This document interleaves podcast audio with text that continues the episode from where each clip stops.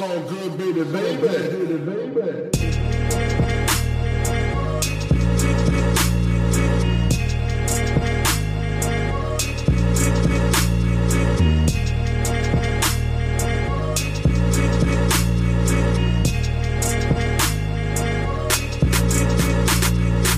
Hallo zusammen, mein Name ist Jan Wehn und ihr hört eine neue Folge vom All Good Podcast. Dieses Mal bei mir zu Gast DJ Ron. Der gehört nicht nur für mich zum absoluten Deutschrap-Inventar, deswegen haben wir auch einiges zu besprechen gehabt.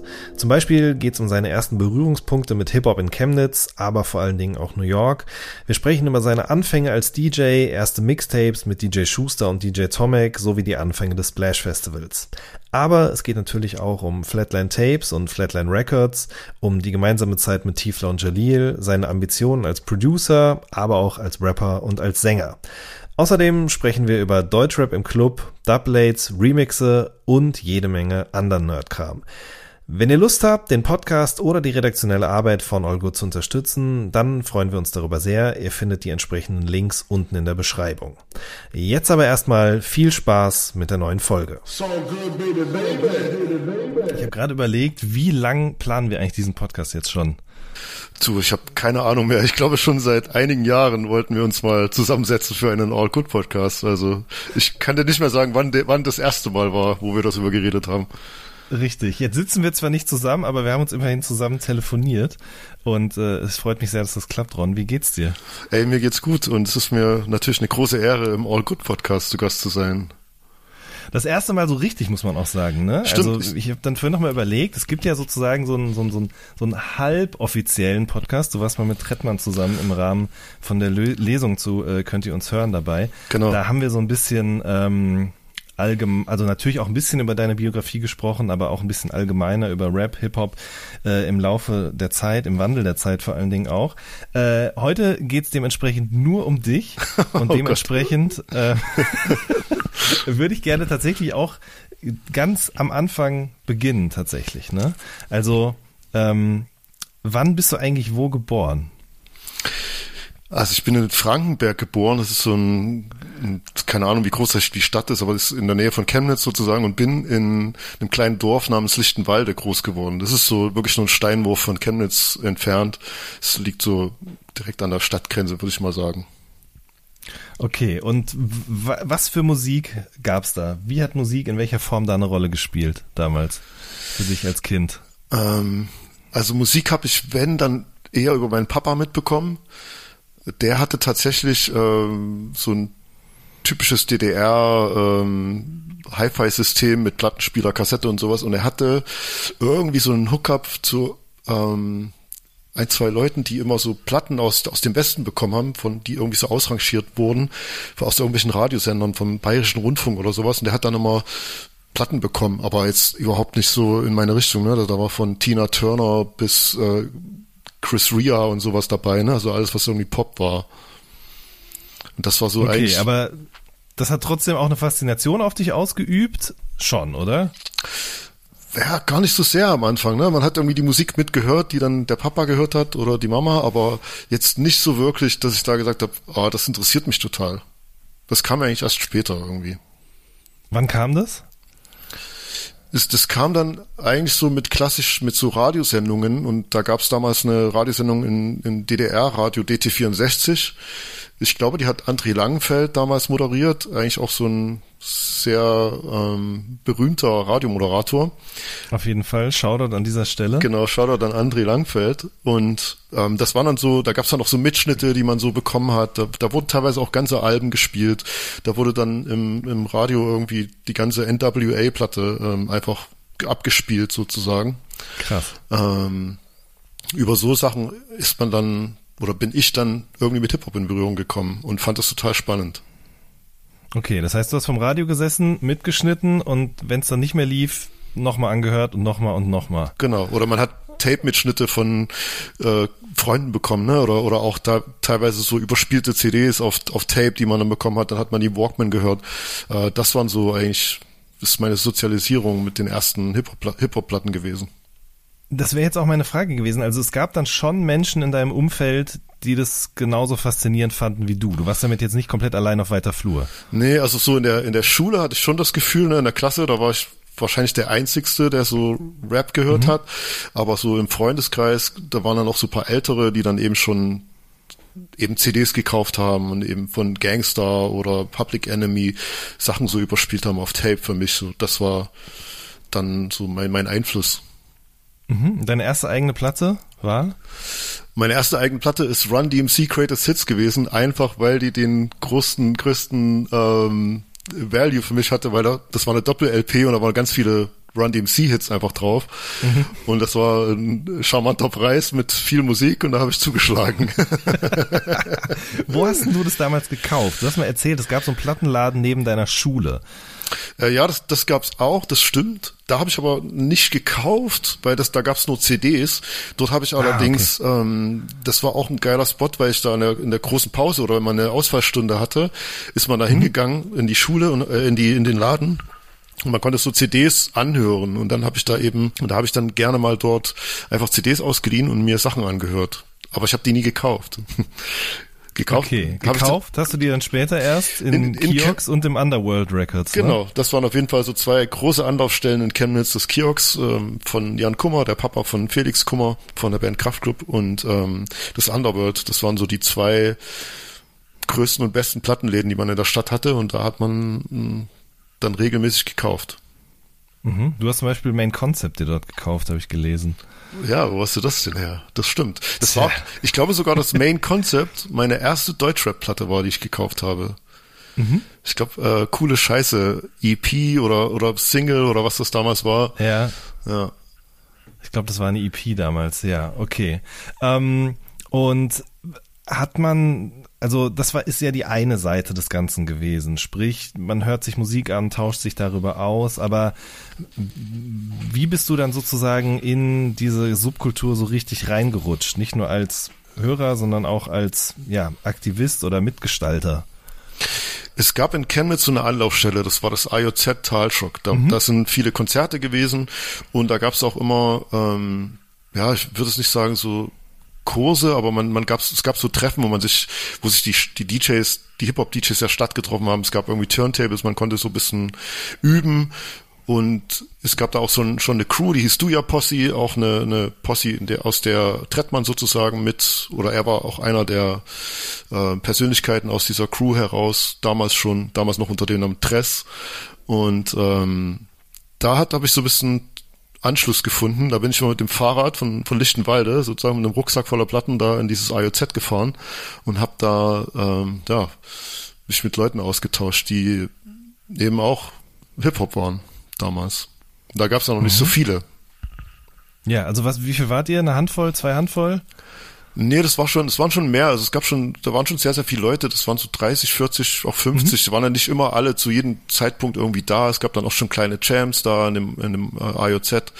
Eine legendärere war die Opening Jam 1993 war das, glaube ich. Und da waren dann auch schon nationale Acts da, Breaker, Sprüher und RapperInnen sozusagen. Ähm, mhm. Das war schon, war schon auch sozusagen gut vernetzt, so in der Hip-Hop-Szene damals. Mhm. Ähm, ich fand es ganz interessant, du hast mir in einem Interview erzählt, dass du ein kleines Heft hattest, in dem du dann ähm, notiert hast, die Originale ja. eines Samples und die Songs, in denen dann, dann gesampelt worden ist. Genau. Also quasi so dein eigenes kleines whosampled.com. ja, genau. ähm, was ich witzigerweise damals auch gemacht habe. Also das war so, bei mir war das Anfang der 2000er erst. Damals habe ich so richtig Zugriff übers Internet bekommen auf ähm, eben diese ganzen alten Soul Classics und so. Und habe dann immer mehr mir erschlossen und auch Ordner erstellt, in denen ich dann nicht nur die Songs aufgeschrieben habe, sondern auch Original und ähm, Sample-Song sozusagen einfach zusammen abgespeichert habe und mir darüber so diese Hip-Hop-Geschichte ganz viel erschlossen habe. Aber wie kam das bei dir? Also was war sozusagen der, der Impuls oder gab es irgendwo ein, ein Original, das du gehört hast, von dem du dachtest, okay, das klingt aber so ähnlich wie und ich möchte das gerne jetzt nachhalten und auch mehr darüber erfahren. Wie ging das los, dieser Forscherdrang? Ich glaube, das lag an den Platten selbst. Man, man, es gab ja nicht so viele Infos. Das heißt, man hat die Platten-Inlays mhm. halt einfach studiert. Ne? Man hat gibt es, damals gab es auch diese Shoutouts und wenn dann eben äh, auf der Gangsterplatte Shoutout an den und den und den und den war, das hat man alles gelesen und hat das irgendwie, okay, wer ist denn das? Oder man hat alles versucht rauszufinden. Wer ist jetzt Rob Bass oder wer ist ähm, Terminator X oder irgend sowas, was dann eben so so Liner Notes, ne? Und dann und dann stand natürlich auch äh, contains interpolation from bla bla bla. Und dann hat man eben gemerkt, ah krass, das sind die nehmen, benutzen Musikstücke, die es schon mal so in der Form gab und dann hat man das angehört und hat gecheckt, ah krass und dann habe ich eben irgendwann angefangen, mir von diesen Platten die Samples runterzuschreiben auf, in so ein kleines Büchlein und wenn ich dann zu einer mhm. Plattenbörse gegangen bin, was war ja auch so eine veritable Quelle von neuen Schallplatten damals, gerade wenn es so um ältere Releases ging, habe ich dann so die die ähm, Crates durchgeschaut und nach diesen Originalen gesucht und habe mir dann auch viele von den Originalen geholt. Mhm. Und der nächste logische Schritt hätte ich jetzt gedacht, wäre dann eben auch das ineinander zu mixen. Ja, ja, Oder, ich hab, das habe ich das Oder das, wie also sagen wir, wie ging das los so mit dem DJen? Ähm, irgendwie, also ich glaube, das war zum einen der Drang, dass man irgendwie Teil davon sein wollte, von dieser mhm. Hip-Hop-Kultur. Man wollte irgendwas machen. Äh, Breakdance war nichts für mich. Ich habe auch mal ein bisschen gesprüht, dann ähm, auch, glaube ich, Texte so versucht zu schreiben. Das hat mir unheimlich schwer gefallen und habe das dann mhm. eben weggelassen. Deswegen habe ich mich irgendwie für DJing entschieden und das hat mich auch fasziniert, weil es natürlich auch so ein bisschen technisch war und und ähm, ja um Musik ging von daher habe ich mir dann relativ schnell versucht, also erst habe ich mal den Plattenspieler von meinem Papa umgebaut, habe mir das so ein Taster reingebaut, dass ich das so scratchen konnte. Das, ähm, mhm. ähm, und später habe ich mir wirklich einfach nur vom Sperrmüll irgendwie so alte DDR-Plattenspieler zwei Stück geholt. Ähm, die mit so viel zu kleinen Plattenteller, wenn du da auf eine Seite auf die Platte gedrückt hast, ist die auf der anderen Seite hochgekommen und die Nadel ist sonst so hingeflogen. So ungefähr. Also man musste mega vorsichtig sein, damit man überhaupt irgendwas machen konnte. Und so habe ich dann die ersten Mixtapes aufgenommen mit so einem ich glaube, fünf Kanal Mischer aus dem Otto-Katalog bestellt für 99 D-Mark oder so und dann einfach versucht, so Platten ineinander zu mixen. Okay, und das war dann schon DJ Rons Fat Mixtape zum Beispiel. genau. Ich glaube, das ist, ja, das stimmt. Ich glaube, das, das, das ist tatsächlich noch auf so einem, äh, auf diesem Setup von alten äh, DDR-RFT-Plattenspielern entstanden. Also die absolut mhm. null geeignet dafür sind, äh, zu mixen oder zu scratchen oder sowas. Okay, aber es war für dich gut genug, um zu sagen, ich mache das auf eine Kassette und ich verkaufe die vor allen Dingen auch. Ne? Also die hast du dann ich, auch wirklich verkauft. Nee, ich, nee die, das war nicht die erste, die ich verkauft habe. Ich war, die steht lustigerweise auf, auf äh, Discogs und ich weiß gar nicht woher, weil ich, die, die gab es so selten. Ich habe die eigentlich nur so im Freundeskreis ja. verteilt. Das war nur so okay. ne, in der Schule und im Freundeskreis habe ich so ein paar Leuten so ein Tape gegeben und habe das handgemalt, ein handgemaltes Cover und so. Äh, und wie gesagt, man muss sich vorstellen, die Plattenspieler hatten keinen Pitchregler, das heißt, man konnte die Geschwindigkeit von den Songs nicht verändern.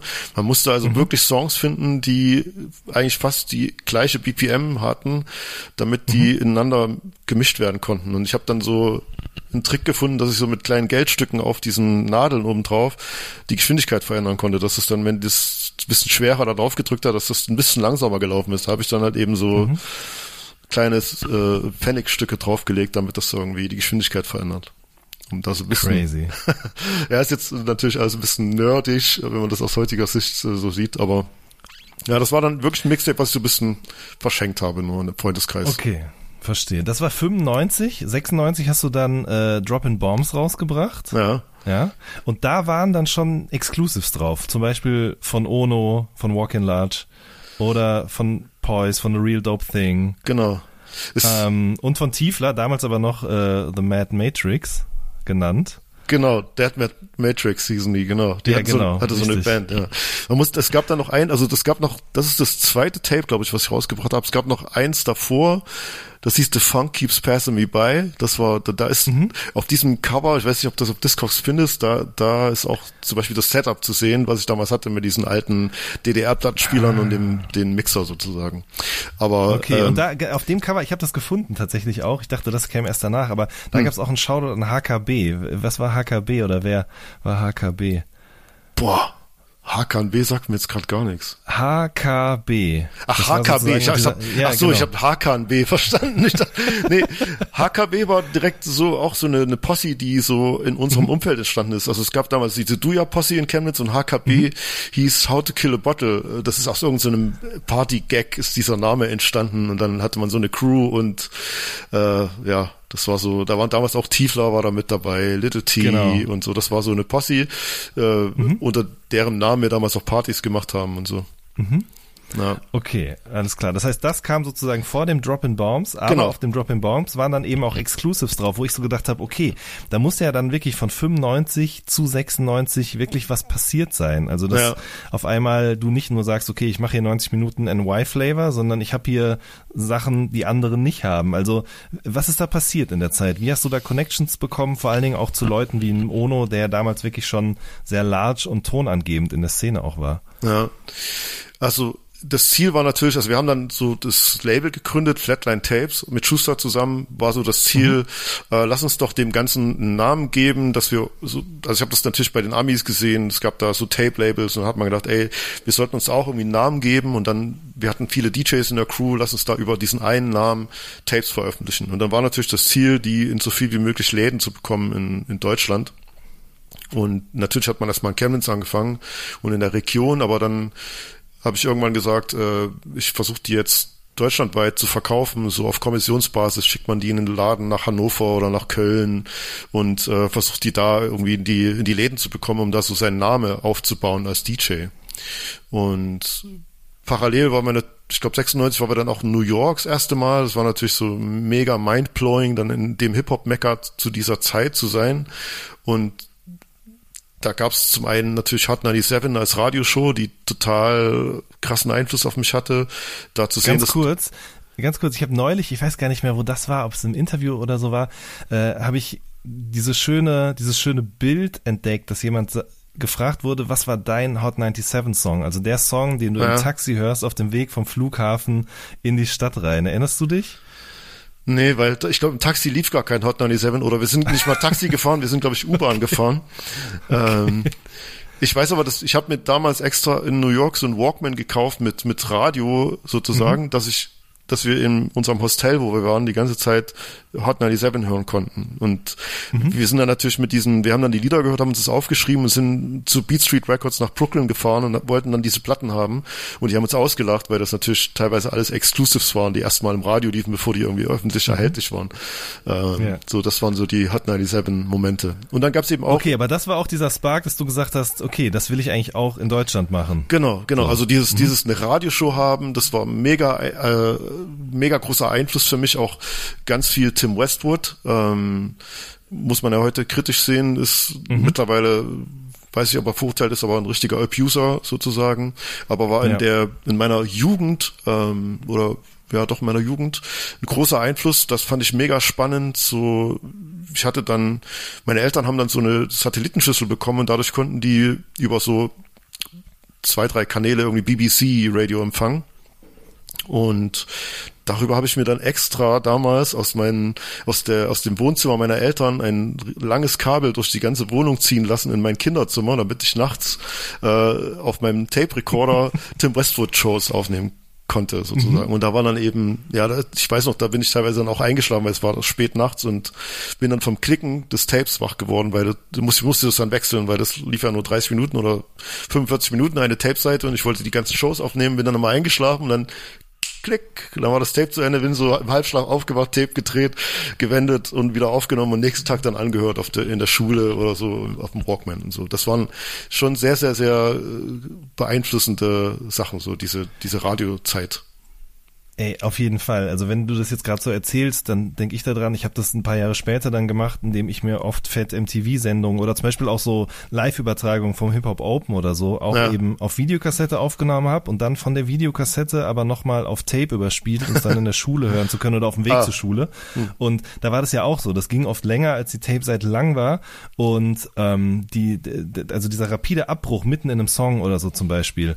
Selbst wenn ich die Sachen heute auf Spotify oder bei YouTube Mhm. höre, dann immer an den Stellen, an denen meine Originale damals abgebrochen haben, sozusagen, zucke ich immer zusammen, weil ich denke, das war's jetzt gerade. Also das war einfach wirklich sehr, sehr prägend und für dich eben auch so prägend, dass du gesagt hast, okay, ähm, sowas möchte ich gerne auch hierzulande machen, ja? Genau, und aber auch ähm, dann noch diese, diese Mixtapes, die es damals eben zu kaufen gab in den Plattenläden in New York, also so Beat Street Records in Brooklyn. Da gab es dann halt ganz, ganz viele und vorher war man auf den Mixtapes noch eher so orientiert, äh, dass man seine Skills als DJ zeigen wollte und dann gerade so 96 gab es dann aber eine neue Generation an Mixtapes, die viel durch Exclusives bestimmt waren. Und da waren natürlich so Leute wie DJ Clue äh, sehr, sehr einflussreich, die dann auf einmal irgendwelche Biggie-Songs und Nas-Songs auf ihrem Mixtape hatten, die es gar nicht gab oder die hatten Freestyles von renommierten Artists auf ihrem Tape. Und das war dann irgendwie der, der logische, logisch nächste Schritt, dass man versucht hat, da Exclusives zu bekommen. Oder gerade mit Ono war es tatsächlich so, wir haben dann parallel auch eine Radioshow gehabt, da haben wir schon mal ein Interview mit Ono gemacht und dann war es irgendwie, hat er irgendwo in der Nähe gespielt, dann sind wir da hingefahren und dann haben wir einfach in der Location nach dem Soundcheck, habe ich da auf den Plattenspielern so irgendwie ein Beat gesagt, komm, wir machen irgendwie, nehmen Freestyle auf, hab das aufgenommen und hab dann so ein bisschen Beat gecuttet und Ono hat gefreestylt und bei Poise von The Real Dope Thing war es, das sind wir, glaube ich, nach Potsdam gefahren zu ihm in sein, in sein Studio und haben dann mit ihm Sachen aufgenommen für das Mixtape. Das wäre nämlich jetzt auch die Frage gewesen. Wie ist man an diese Sachen gekommen? Das heißt, ihr seid sozusagen immer zu den Leuten hin und habt es dann direkt Ja. mitgenommen, Genau. anstatt darauf zu warten, dass jemand irgendwie ein Tape schickt oder sowas, ja? Ja, ja, genau. Also damals war es wirklich so, dass wir einfach richtig hingefahren sind und Sachen aufgenommen haben. Damals eben parallel haben wir dann in Chemnitz, also ich sage mal wir, weil es waren immer so ein bisschen Leute um mich rum, die Flatline Crew, sag ich mal, haben wir eine Radioshow gemacht. Es war damals Little T und Fast Five, ähm, die Uptowns Finest Radioshow, die man jetzt vielleicht auch noch als, als Podcast kennt. Ähm, und dafür haben wir dann schon relativ früh sind wir rumgefahren und haben Interviews gemacht und haben natürlich darüber auch connected. Also da haben wir Interview mit Walk Large gemacht, mit Ono oder eben auch mit Farsight in Berlin, wo ich damals zum Beispiel auch einen Savage kennengelernt habe, der auf dem Farsight-Konzert äh, ähm, Support Act war und das erste Mal Deutsch gerappt hat und alle sich so angeguckt haben, was ist das denn jetzt? So, also solche Momente gab es da eben. Und man hat natürlich auch, wir sind nach Düsseldorf gefahren, um ein Lost Boys Interview zu machen. Auf einmal ist, checken wir das dann Backstage, dass das DJ Clue ist, den man so total äh, der heroisiert hat, ey, krass, DJ Clue ist hier mit der haben uns das mehr über DJ Clue gefreut als über die Lost Boys sozusagen. Und ähm, ja, ist dann auch, als wir dann 96 in New York waren, haben wir schon Interviews versucht äh, einzufädeln. Das war so die Anfangs-Internetzeit oder auch, wo ich wieder von Platten einfach Nummern angerufen habe. Ich habe dann blöderweise auch einfach bei Bad Boy im Office angerufen, wollte halt äh, Puff Daddy sprechen und so. Es war einfach, das hat man halt einfach gemacht, ne? Und, oder ich habe auch, äh, lustigerweise hatte damals Fat Show, hatte einen Laden und ähm, so einen Klamottenladen, ich glaube 560 hieß der. Und äh, da haben wir halt auch angerufen, weil wir konnten in der Radioshow, in, in dem Radio, in der Radiostation sozusagen konnten wir Telefonate aufnehmen. Und haben dann einfach da in Amerika angerufen. Das hat natürlich eine Menge Geld gekostet. Wir mussten da jede Nummer aufschreiben, damit wir das dann im Nachhinein bezahlen, diese Telefonate. Und dann haben wir in Fat Shows Laden angerufen und wollten da Shoutouts haben von ihm. Der war aber nicht da, dann, ne? aber ruft doch nochmal in zwei Stunden an. Das war natürlich bei uns irgendwie nachts um drei oder so.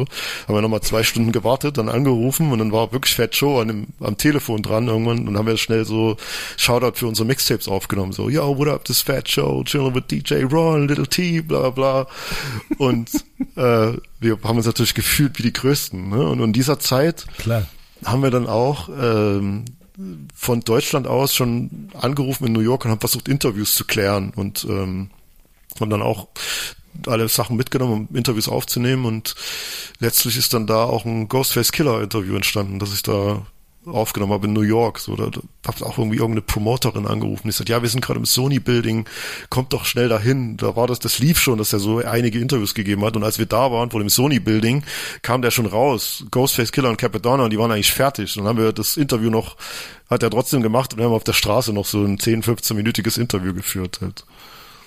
Heftig. Ja, Vor allen Dingen auch noch mit Original New York Background-Geräuschen. Ne? Ja, ja, genau. Re realer geht's eigentlich gar nicht. Woher, woher kam denn diese, diese Ambition zu sagen, okay, ich mache jetzt hier auch Interviews. Man hätte es ja auch einfach beim DJen belassen können oder beim Ja. Radioshow machen, ja, und sagen, okay, ich moderiere vielleicht die Songs noch an. Aber das, das hat mich schon immer fasziniert. Ich, da gibt's glaube ich, ganz wenige Exemplare, du hierzulande und in den USA vielleicht auch noch zwei, drei Leute, die so wirklich ein Interesse daran hatten, das auf allen Ebenen zu durchdringen, sagen wir mal. Woher, woher kam dieses Interesse an anderen KünstlerInnen und und diesem Wunsch zu sagen, so, ich will auch Gespräche mit denen führen und mehr darüber erfahren. Ich glaube zum einen natürlich dieser Drang, alles darüber zu wissen, alles darüber wissen zu wollen und auch irgendwie so einen, einen Künstler oder eine Künstlerin einfach kennenzulernen, weil man das, weil das so weit weg sich alles angefühlt hat damals. Ne? Heutzutage ist ja alles irgendwie da und man hat Instagram, TikTok und Interviews und alles mögliche. Damals gab es die Informationen eigentlich nur über Radioshows, über Magazine und eben über so Videoshows wie Yo MTV Raps. Und das fühlte sich total weit weg an. Und dann eben Farsight selber zu sprechen, war irgendwie natürlich mega krass für uns. Und gleichzeitig war das auch total nativ, weil man hat Radioshows gehört und wollte selber eine Radioshow machen. Also hört, gehörten da einfach auch Interviews dazu oder Freestyles, Exclusives und all diese Sachen oder auch Shoutouts später für die Mixtapes und auch für die Radioshow, dass wir von KünstlerInnen einfach Shoutouts geholt haben. Das, das war einfach, so wurde das gemacht in London und in New York und das wollten wir auch in Chemnitz zu machen. So blöd das klingt, aber ja. Ey, am Ende denke ich, während du so gerade erzählst, denke ich so, vielleicht ist es auch dieses ähm, einfach eine Neugierde, die eben über die von anderen Menschen hinausgeht, plus eben auch, sagen wir mal, okay, ich lese dieses Booklet, aber ich will da noch mehr zu wissen. Also ich will die Zusammenhänge verstehen. Das war Ja. bei mir zum Beispiel auch so. Ne? Ich habe das erste Mal das 1-2 gefährliches Halbwissen Booklet gesehen und da waren eben hinten drin auch sozusagen die Shoutouts, wie halt auf allen Platten damals. Mhm. Aber da standen halt nicht nur Rapper-Kollegen, sondern da stand halt zum Beispiel auch, ich weiß gar nicht mehr, irgendein, irgendein Krankenhaus wurde da auch aufgezählt zum Okay. Beispiel. Hm. Und ich kam ja auch aus der Gegend und habe bis heute Dendemann noch nicht fragen können, was es damals eigentlich damit auf sich gehabt hat. Aber das waren halt so Sachen, keine Ahnung. Ich habe das halt studiert, ich habe diese Easter Eggs gefunden und wollte Hm. immer mehr darüber erfahren. Und das hat vielleicht auch dazu geführt, dass letzten Endes wir heute miteinander sprechen hier. Ähm, bei, mein, bei meinen Freunden war das nicht so. Die haben halt nur die Musik gehört und die fanden, das war auch in Ordnung, ja. Da war Das halt stimmt, nicht, ja. nicht diese, diese überbordernde Neugierde, sage ich mal, da. Okay, gut. Das heißt, dieser Trip hat auf jeden Fall alles irgendwie verändert oder nochmal eine viel größere Welt aufgemacht. Ja. Ähm, 96 war das, hast du Ja, gesagt, ja, genau. ne? 96, das erste Genau. Mal New York. Das war schon äh, ein riesen, riesengroßer Flash, einfach so in die Stadt Mhm. zu fahren, wo damals einfach so hauptsächlich auch die Musik herkam, die man gehört hat. Mhm. Mit wem warst du da? Mit Schuster dann auch? Äh, mit Schuster nicht, also ich war mit Little T, Tiefler und ähm, Thomas, der dann später auch das Splash mitgegründet hat. Das war so, Mhm. und noch ein paar, noch zwei andere Freunde waren auch dabei. Wir haben so ein Hostel geschlafen in der Amsterdam Avenue und äh, ja, haben da ein bisschen New York erkundet. Okay. Und wann hast du Schuster kennengelernt? Auch in diesem Jugendzentrum Genau, dort? Oder wie genau. Ja. Sch- Schuster habe ich auch im, in diesem IOZ Talshow kennengelernt, wie, wie viele eigentlich so aus, aus dieser Crew, die wir dann auch geworden sind. Ähm, die ist einfach abgehangen und Schuster war halt auch DJ sozusagen schon ein bisschen länger als ich und darüber haben wir uns natürlich ausgetauscht und hatten natürlich sofort einen Draht. Ja, verstehe.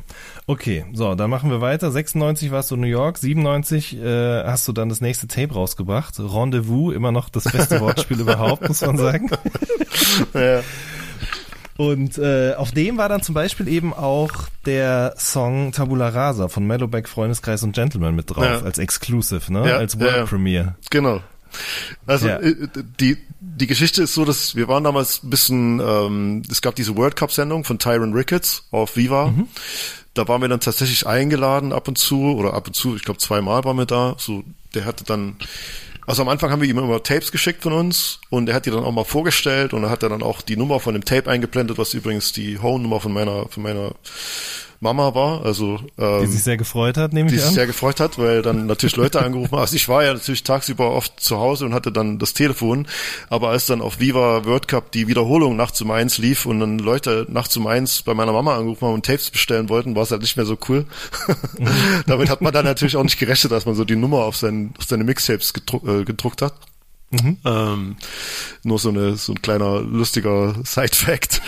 äh, auf jeden Fall haben wir dann Tyron Ricketts kennengelernt und der hat dann, äh, ich weiß nicht, wie wir dann Wind davon bekommen haben, dass der irgendwie einen coolen Song hatte mit, äh, also Mellowback featuring Freundeskreis und Gentleman. Und irgendwie haben wir dann gefragt, ey, kann ich das nicht irgendwie schon mal als aufs, aufs Mixtape mitmachen, so, damit man vorher schon ein bisschen Welle für diesen Song machen kann. Und er hat dann äh, Tommy Wittiger von Freundeskreis noch gefragt, ob das cool ist. Und dann haben die mir das eine DAT-Kassette geschickt und dann habe ich das tatsächlich als äh, Exclusive sozusagen auf meine Mixtape, dieses Tabula Rasa, was ja ein, unbestritten ein, ein wirklich einflussreicher Deutschrap-Song mhm. war.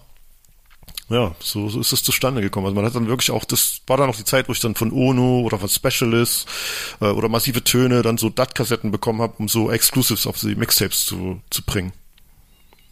Und Tabula Rasa war der erste deutschsprachige Rap-Song, den du auch im Club gespielt hast. Ist das so? Ähm, ja, einer davon. Also es gab, es, für mich war es so, ich habe am Anfang viel Deutschrap gehört, so Advanced Chemistry, Main Concept.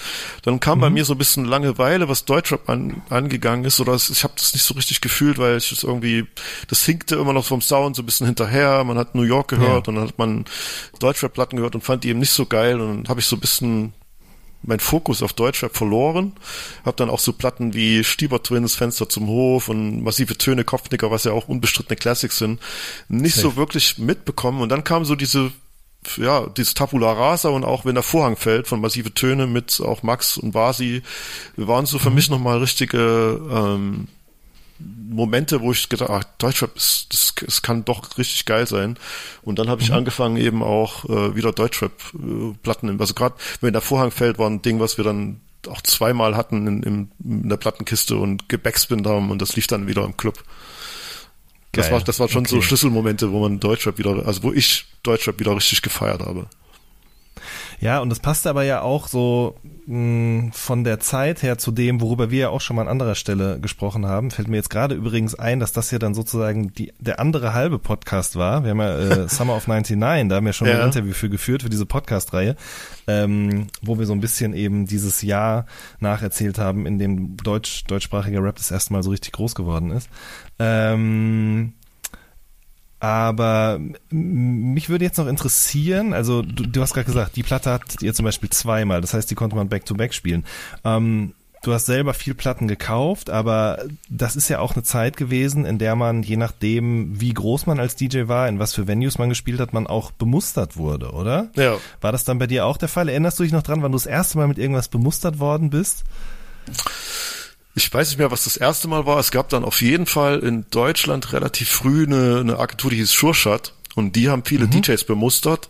Und da hat man dann auch schon viele Platten, auch teilweise, wenn die genug davon hatten, zweimal bekommen. Und äh, da hat man sich mega gefreut. Man musste dann eine Zeit lang immer so ähm, Zettel dazu ausfüllen, wie man die Platte findet und ob man die spielt und wie hoch die Chance ist, dass man die spielt und sowas. Musste das dann zurückfaxen als Feedback und davon hat diese Agentur gelebt, um den Labels sozusagen Feedback auf ihre Platten zu geben. Und das war, also das war, Schuschat war so eine deutsche Agentur und man hat dann auch, äh, ja, versucht natürlich auch in Amerika irgendwie an Sachen ranzukommen und da gab es dann auch später mal einen DJ Ski aus LA, der hat dann mich so mit frühen Akon-Platten bemustert oder auch gleich eine CD mit Akon Shoutout mitgeschickt und sowas, wo Akon noch gar kein Name war, wo, wo das so, wo er gerade so am Anfang stand und so Sachen. Also da gab es auch einige Ami-Agenturen, die nach Deutschland geschickt haben.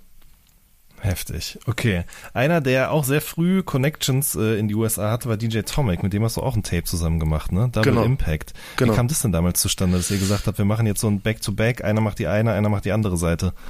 Also Tomic war damals wirklich ein angesagter DJ, der auch genauso Style gefahren hat wie wir. Der hat auch Exclusives bekommen, der hatte auch gute, er hat eine gute Plattensammlung. Also ich glaube, ein DJ hat sich damals auch so ein bisschen definiert darüber, was er für Platten hat und was er spielen kann. Und Tomek mhm. war definitiv so einer und er hatte zum Beispiel auch eine mega gute Connection nach, ich glaube, Philly mit DJ Ted Money. Der hat ihn auch immer so äh, Promos geschickt und der hat dann teilweise auch so ein paar an uns weitergegeben oder verkauft, weil er hat dann eben, keine Ahnung, fünfmal Bad Boy Records All About the Benjamins Remix bekommen, die man sonst irgendwie nie bekam und hat die dann noch an ein, zwei andere DJs so verkauft. Und er hat dann uns zum Beispiel auch zu Kiss FM damals eingeladen. Wir haben dann bei ihm im Tabu Club gespielt und ich glaube, am Anfang haben wir Tomek dann auch nach Chemnitz mal gebucht, haben ihn kennengelernt und so und so ist so ein bisschen Austausch entstanden, dass wir im Berlin gespielt haben, eher in Chemnitz und ähm, in, in den Radioshows auch jeweils er sozusagen, also wir bei Kiss FM und er bei uns bei Uptowns Finest und da war so eine Connection da und dann haben wir überlegt, lass doch mal ein Mixtape zusammen machen, weil auch Tomek schon natürlich Mixtapes rausgebracht hat und die auch irgendwie deutschlandweit vertrieben hat, hat es total Sinn gemacht damals. Hm. Ich hatte auch das Gefühl, dann ab 98, 97, 98 ist das Label Flatline Tapes auch immer mehr gewachsen. Also da waren mhm. ja dann nicht mehr nur Tapes von euch, sondern auch von, von Life Force, von Edward Scissorhand zum Beispiel, ja. von äh, DJ Handschuh übrigens auch. Ja, Shoutout äh, Handschuh. Auf jeden Fall, äh, aka Florian Reichelsdorfer, der ja lange dann auch äh, Head of Global Marketing bei Adidas war und das jetzt auch bei Hugo Boss macht. Ja. Ähm, sprich, also das ist sozusagen von Chemnitz aus wirklich ein deutschlandweites Ding geworden, ne? was bis nach Köln, nach München oder nach Berlin eben auch gereicht hat. Absolut, also das war natürlich auch das Ziel, die, die Tapes da überall zu verkaufen. Ne? Das, das habe ich halt wirklich noch aus dem, ich sage jetzt mal, Kinderzimmer meiner Eltern herausgemacht. Ich habe dann da alle möglichen Läden penetriert und habe die Tapes dahin geschickt, teilweise auch wirtschaftlich völlig unsinnig so, ne, weil ich einfach gedacht habe, mir, mir war total wichtig, dass die, dass die Mixtapes da stehen und ob ich dann drei Monate später irgendwie noch das Geld bekomme, weil die von den 20 Stück irgendwie 15 verkauft habe, das, das war dann manchmal so ein bisschen egal, ne? Also man hat das dann auch schleifen mhm. lassen und hatte kein Mahnwesen oder sowas und hat da jetzt immer angerufen und hat gesagt, ey, lass es mal abrechnen, klar, aber manchmal gab es die Abrechnung auch nie und hat dann einfach, ja, wahrscheinlich auch nicht wirklich Geld verdient. Das war, man muss ja auch sagen, ich habe damals, habe mich dann 97 habe ich mich selbstständig gemacht und das war so mein Businessplan war Mixtapes verkaufen und auflegen. Ne? das war eigentlich so ein bisschen wild zu dieser Zeit, sich diese das mhm. so vorzustellen, dass man davon leben kann, aber man hat es halt einfach gemacht, ne, und hat das irgendwie durchgezogen dadurch wurde das dann eben in den ganzen Städten äh, so ein bisschen bekannter und man hat dann auch natürlich da auflegen können in den Städten, weil man so ein bisschen einen Namen langsam hatte und dadurch hat sich das alles so ein bisschen weiterentwickelt. Mhm. Ähm, ich glaube, es ist aber auch genau diese, diese Vermessenheit, Naivität, wie auch immer man das nennen mag, Voll. wahrscheinlich eine Mischung aus beidem, ne, die sowas überhaupt möglich werden lässt. Wenn du jetzt vorher ja. darüber nachgedacht hättest, was das für eine Art von Arbeit mit sich bringt, dass deine Eltern nachts terrorisiert werden von irgendwelchen Leuten, die das Tape bestellen wollen, also dann, dann wären wir ja nie an diesen Punkt gekommen, so. Ähm, ein Tape, was du dann gemacht hast, war das Casino-Tape mit äh, Little T, den du jetzt gerade auch schon ein paar Mal genannt hast. Da waren auch wieder viele Exclusives drauf. Ja. Ne? Tiefler, CMJ, äh, massive Specialist, wie du auch schon gesagt hast vorhin. Und vor allem ging ja damit auch die Ankündigung für das Splash einher. Ja, also damals im Booklet, wenn ich das richtig mhm. recherchiert habe, war, glaube ich, das erste Mal der Hinweis darauf, dass im Jahr 98 dieses Splash Festival stattfinden soll für 28 Mark Abendkasse. Damals noch. Kann man sich kaum mehr vorstellen heute. Ja, also das, das, das hat sich halt alles so aus, aus unserer Crew heraus, sind halt immer noch so ein bisschen Leute dazugekommen. Dann gab's so von den Freunden halt eben die Idee, lass uns ein Festival machen. Das war tatsächlich 98, wo man das auch schon Open Air stattfinden lassen wollte ähm, hat das damals noch mit dem Verein Kraftwerk e.V. gemacht. Das ist auch eine Live-Location in Chemnitz sozusagen. Und die haben dann aber kalte Füße bekommen, deswegen hat man das dann Indoor verlegt und das war dann tatsächlich das erste Splash Festival. Und das war dann natürlich ganz normal, dass man das äh, auf einem Tape von uns, wir hatten dann sowieso in diesem Inlay von diesen Mixtapes hatten wir dann auch immer Werbung geschaltet, sage ich mal, wo man entweder ähm, Underworld Records, der Plattenladen aus aus Chemnitz, hat dann mal eine, eine Anzeige geschaltet oder mit dem Splash hat es eben gerade Sinn gemacht zu dem Zeitpunkt, zu sagen, ey, wir machen da noch einen Splash Flyer rein und ja, da ist tatsächlich der der erste von 98 der Splash Flyer in diesem Tape Inlay als Werbung drin. Gutes Cross-Marketing auf jeden Fall. Genau. Ähm, wie das alles, ich glaube, wenn wir jetzt noch sozusagen das Splash komplett aufrollen würden hier, dann würde das sie den Rahmen sprengen. Aber wir mhm. haben das ja in dem anderen Podcast schon so ein bisschen besprochen auch, naja. wie es überhaupt dazu gekommen ist, wie sich das im Laufe der Jahre entwickelt hat. Der wird auf jeden Fall in den Show Notes unten verlinkt. Ähm, ich hatte eh das Gefühl, dass das diese Ende der 90er auf jeden Fall eine ganz wichtige Phase war, nicht nur für deutschsprachigen Rap generell, sondern eben zum einen die Geburt des Splash, aber auch für einen ganz wichtigen Act aus eurer Stadt, nämlich Tifla und Jalil. Das ging da auch alles so langsam richtig los, oder? Wie erinnerst du sozusagen die Werdung von Tiefler und Jalil von The Mad Matrix, wie wir vorhin gesagt haben, hin hm. zu diesem Duo, was dann ja wirklich auch auf allen wichtigen DJ-Alben vertreten war, eine krasse Single hatte und so weiter und so fort. Wie ging das los? Also ähm, die beiden haben sich ein bisschen gefunden. Deadman Matrix oder Deadman Matrix war im Prinzip noch Tiefler und Fast Five, der dann später auch mein Co-Moderator bei Uptown's mhm. Finest ist. Und Jalil ist dann sozusagen mit Tiefler aufeinander getroffen. Jalil hat sehr viel produziert. Dadurch hat sich das sehr gut ergänzt und war auch selber schon Rapper. Er war äh, auch damals schon äh, Anfang der 90er sozusagen der Crew Reimfall hieß sie damals. Die haben auch schon eine Veröffentlichung gehabt auf so einem DDR, äh, na nicht DDR-Sampler, aber das war so eine Werkschau von äh, RapperInnen aus, sag ich mal, aus dem ostdeutschen Raum und da war auch Reimfall mit äh, Jalil schon vertreten sozusagen. Also er hatte schon ein bisschen Vorsprung, auch was so das Produzieren und so angeht. Ähm, und die haben sich dann zusammengefunden und das, die haben dann so ein Demo-Tape aufgenommen, haben auch viel auf den Partys, wo wir aufgelegt haben, dann sind mitgekommen, haben die kleine Performances gemacht, haben gerappt und so und so ist dieses Duo Tifla und Jalil einfach entstanden.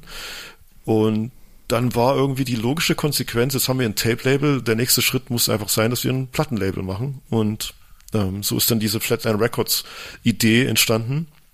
Mhm. Und am Anfang sind wir auch noch ehrlicherweise mit diesem Demo-Tape von Tiefler und Jalil äh, shoppen gewesen, sozusagen bei Labels und haben da überall unsere Demo-Tape hingeschickt von, keine Ahnung. Das glaub, war äh, Melodien für Millionen oder wie? Ja, ja genau, das? genau. Das hieß Melodien für okay. Millionen, genau.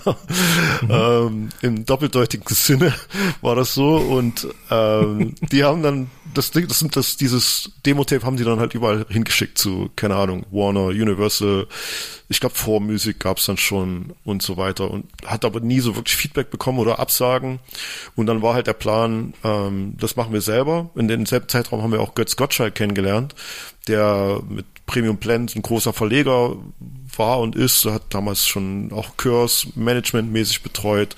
Und er hat uns dann eigentlich geholfen zu sagen, ey, mach doch lieber, geht doch lieber den, den Weg selbst, wir gründen ein Label, wir bringen das über Groove Attack raus, ich habe da gute Connections. Und ähm, so ist es dann entstanden, so eine erste Platte aufzunehmen. Und das war dann auch der bessere Weg, äh, auf sich aufmerksam zu machen, das independent zu machen. Und dann haben nämlich die Labels die uns vorher sozusagen nicht interessant fanden, auf einmal Interesse gefunden. Und dann hatten wir mhm. auch viele Angebote da für die Band sozusagen. Okay, das heißt sozusagen Demo-Tape, dann selber machen, dann ja. die Streckenabschnitt Maxi als erstes genau. Release, ne? Ja. Vor allen Dingen mit prominenten Features auch. Ich denke ja. mal, das Curse-Feature kam über Götz dann genau. zustande, oder? Ja. Äh, und, und Sammy und Eisfeld? Ich weiß gar nicht, wie das zustande gekommen ist, aber man hat da natürlich auch auf Champs gespielt. Äh, ich weiß auch, dass das, das Demo-Tape damals von den Jungs auch irgendwie in Hamburg rumgereicht wurde. Also ich weiß, Dende hat uns das erzählt, dass die das Demo-Tape kannten. Und ich wüsste gerade gar nicht, wie, wie diese Connection zu Sammy und Eisfeld da zustande gekommen ist, aber ich weiß, dass wir da, die haben wir dann eingeladen nach äh, Solingen im Studio von Premium Plant und haben da äh, einen Song aufgenommen mit den beiden. Mhm. Okay. Und das ähm, war, das war natürlich zu dem Zeitpunkt, waren das eigentlich, war Curse, Sammy, Jan Delay, also Beginner, Sammy Drix und äh, Curse, waren natürlich so die Top-Namen zu dieser Zeit. Und dann kam dann eine junge Band, die auch mit so Features schon aufgefahren ist. Das war schon so ein kleiner Aufschlag, sag ich mal, dass die Leute da Notiz von genommen haben. Würde ich auch sagen. Gerade auch in Kombination mit dem äh, Wenn Sonys Reisen auf dem Plattenpapst-Album. Stimmt, ja. Also das, das kam auch noch. Ne, ja. Das war irgendwie, man kam gar nicht an den beiden vorbei, hatte ich so das Gefühl. Mhm. Also es war ja genau meine Zeit als Fan und irgendwie hat man gedacht, okay, das ist jetzt der Ritterschlag von den Jungs, die man eh schon gut findet. Mhm. Dann sind die jetzt auch noch auf dem Album, auf dem dieser Song mit Savage drauf ist. Das, das kann ja gar nicht schlecht sein eigentlich. Naja. So, das war zumindest damals immer mein Eindruck. Ähm, dann wurde aber in, äh, in, in dem äh, Wenn Sonys Reisen wurde ja auch noch so eine, so eine Staumeldung eingespielt und meine mhm. Heimatstadt Hagen wurde erwähnt und dann war das für mich sowieso sorry. okay. so, ne? Das war vollkommen klar. Ähm, du warst eben die ganze Zeit mit den Jungs unterwegs, aber du hast auch äh, ähm, als Produzent mitgewirkt an diesem Release, ne? Genau, also produziert habe ich damals dann auch schon immer so ein bisschen und ähm, wir hatten Wann ging das los? Erinnerst du dich? Es ging eigentlich schon in meiner jugendlos, was ich produziert habe. Also ich habe schon auf dem mhm. Amiga 500 oder so so Vortracker-Programme geladen, wo man so ganz simple mhm. Beats und Samples irgendwie benutzen konnte und machen konnte. Ähm, das war eigentlich nur so eine logische Konsequenz zu dem Zeitpunkt, da auch zu produzieren. Und mhm. ja, so hat mir dann in der Crew halt hat mir einige Leute, also Schuster hat produziert, Jalil hat produziert, ich habe produziert und wenn halt mal ein Beat dabei war, der den Jungs gefallen hat, dann haben die darüber gerappt und so ist dann auch ein Beat auf dieser Streckenabschnitt EP, also das äh, ist auch der Titeltrack sozusagen mit Curse zusammen gewesen, Streckenabschnitt. Und da, das habe ich parallel auch immer verfolgt, da weiter zu, mich weiterzuentwickeln als Producer. Okay, da äh, sprechen wir gleich auch noch mal ein bisschen drüber. Mich würde dann jetzt erstmal interessieren, du hast gerade gesagt, das hat, war dann schon auch der richtige Weg sozusagen. Wir machen jetzt diese Mhm. Maxi hier und dann kommen die Labels von ganz alleine eigentlich. Ja. Es, also wir haben dann natürlich nochmal so vorgesprochen, auch mit Götz Gottschalk, der natürlich schon viele Label-Kontakte hatte durch seinen äh, Verlag, durch Premium Blend. Haben wir halt dann Angebote bekommen von Warner Music, von Def Jam Germany tatsächlich damals. Äh, auch unvergessen, da wurden wir auf so eine Def Jam Germany, ich glaube, äh, Release Party eingeladen oder dass es jetzt, dass es jetzt Def Jam Germany gibt, gab es eine Release Party in, in Berlin. Da war auch Leo Cohen damals da und haben ein kurzes Gespräch mit Leo Cohen, der uns sozusagen Krass. sagt, ey, ihr müsst, ihr müsst auf jeden Fall zu Def Jam Germany kommen, so, ihr seid irgendwie die Klar. wie das, wie die Amis halt so labern, ne? Ihr seid die Geisten, ihr müsst zu uns kommen. Ähm, aber auch funny auf jeden Fall so im, im, im Rückblick.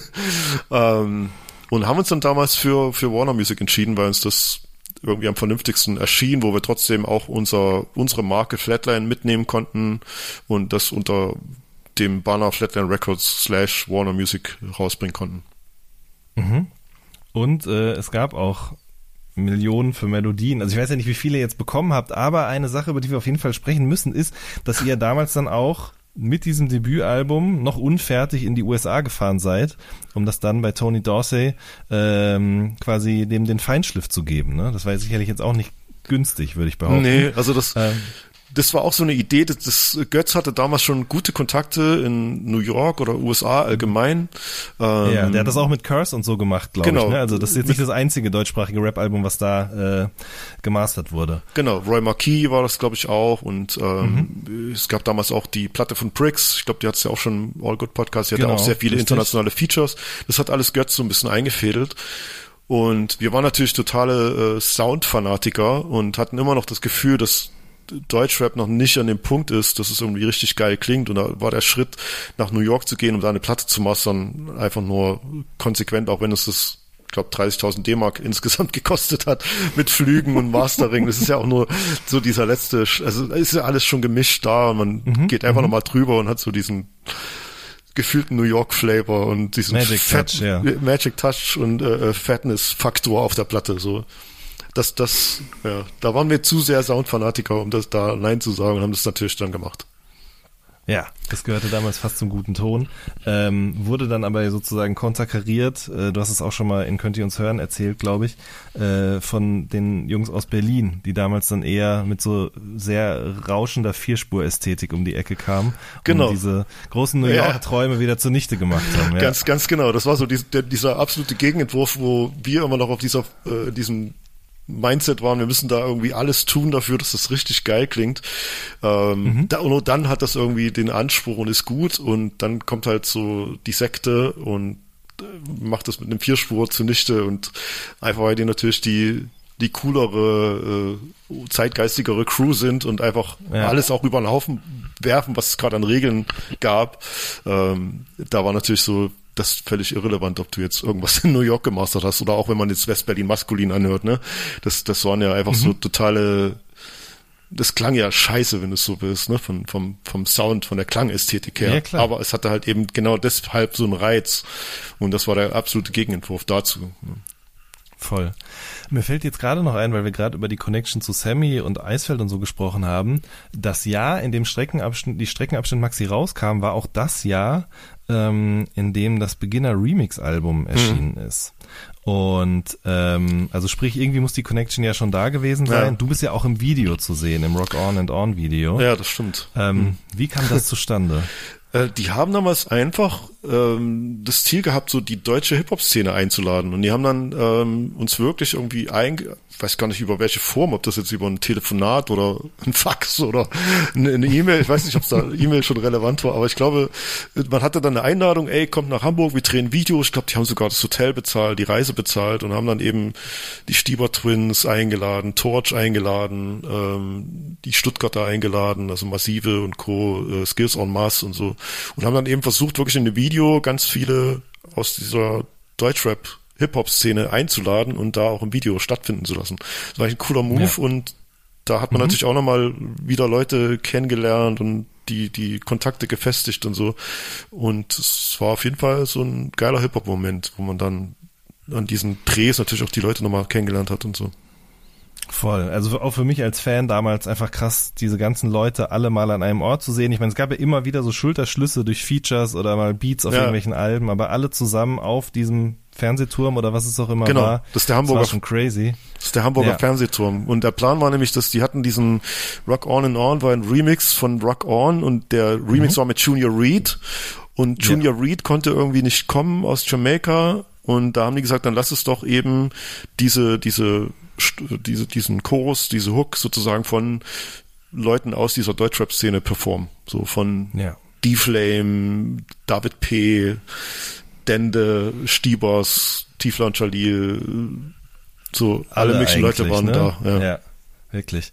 Ähm, ich habe trotz, ich habe das Video nochmal geguckt vorhin und ähm, habe mich gefragt, ich meine, das wirst du auch nicht wissen, aber ich fand es schon faszinierend, wenn man sich die Zeit anguckt, in der das entstanden ist, nämlich die 2000er. Wir haben gerade kurz davor über Berlin gesprochen. Ja. Ähm, also diese Demonstration von Unity an einem sehr hohen Ort, ja, also sozusagen an einem Turm sehr weit oben.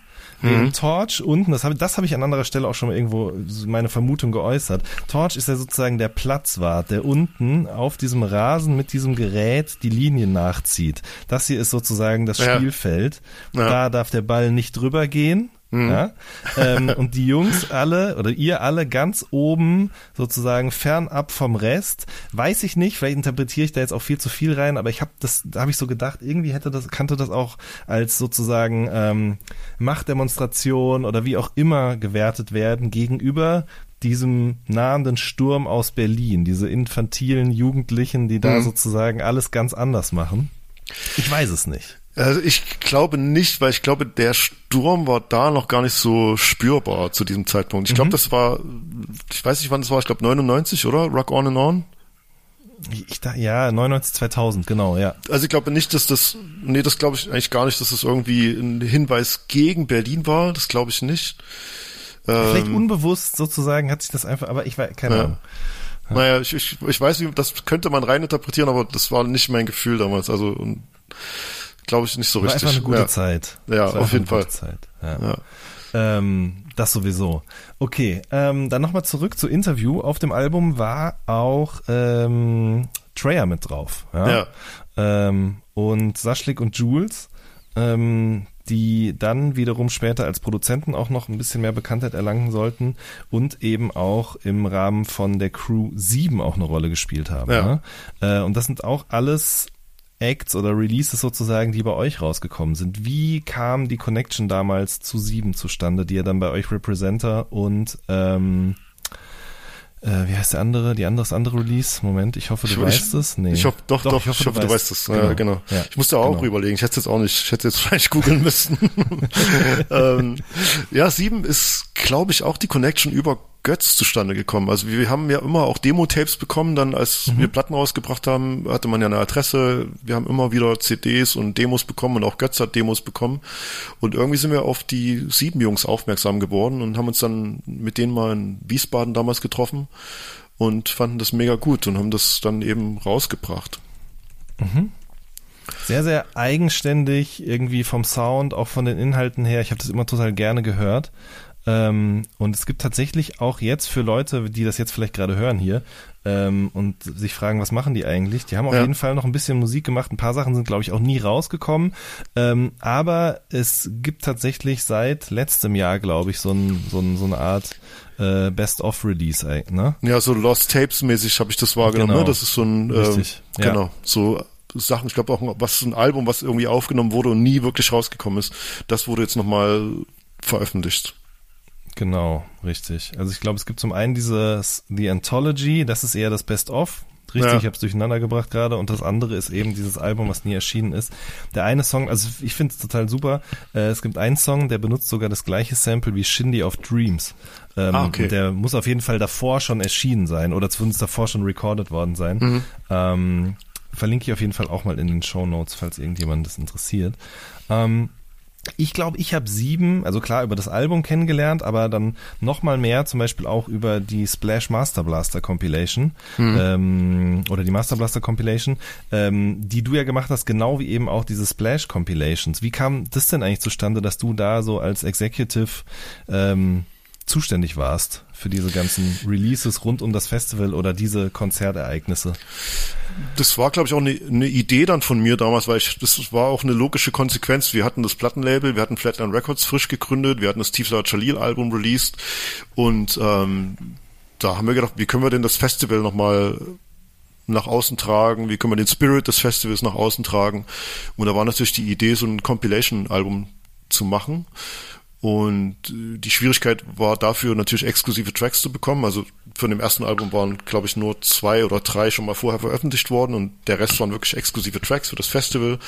Und das hat man so im Zusammenspiel natürlich mit dem mit der Besonderheit des Festivals irgendwie hinbekommen, so über das Jahr hinweg da aktiv sage ich mal, ähm, A&Ring oder wie nennt man das dann, zu betreiben, um diese Tracks zu bekommen und diese Compilation zusammenzustellen. Also eher Executive mhm. Producer ist wahrscheinlich die, der richtige mhm.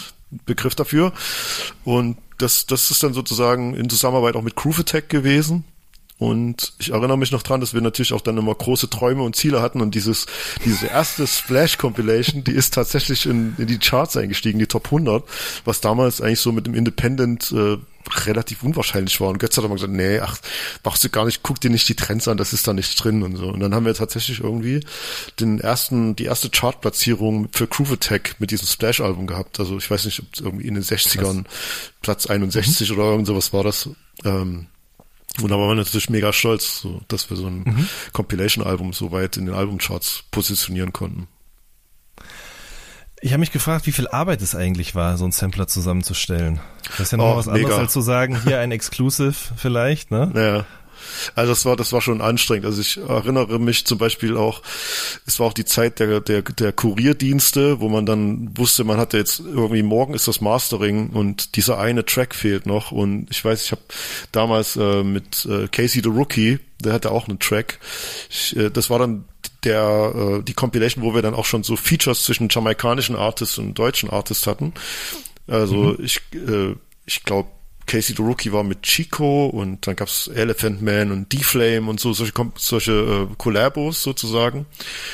Und dieser Verse von KC hat gefehlt und ich hab mit dem, ey, wir brauchen den und du musst den aufnehmen und ich schick dir einen Kurier und der Kurier Kurierdienst hat dann irgendwie 300 D-Mark gekostet, um den von Berlin nach Bad Oeynhausen zu Busy ins Mastering-Studio zu bringen oder so. Ne? Also solche, das heißt, es war dann mhm. schon natürlich äh, auch großer Nervfaktor teilweise, das da alles zu bekommen und da hinterher zu sein. So.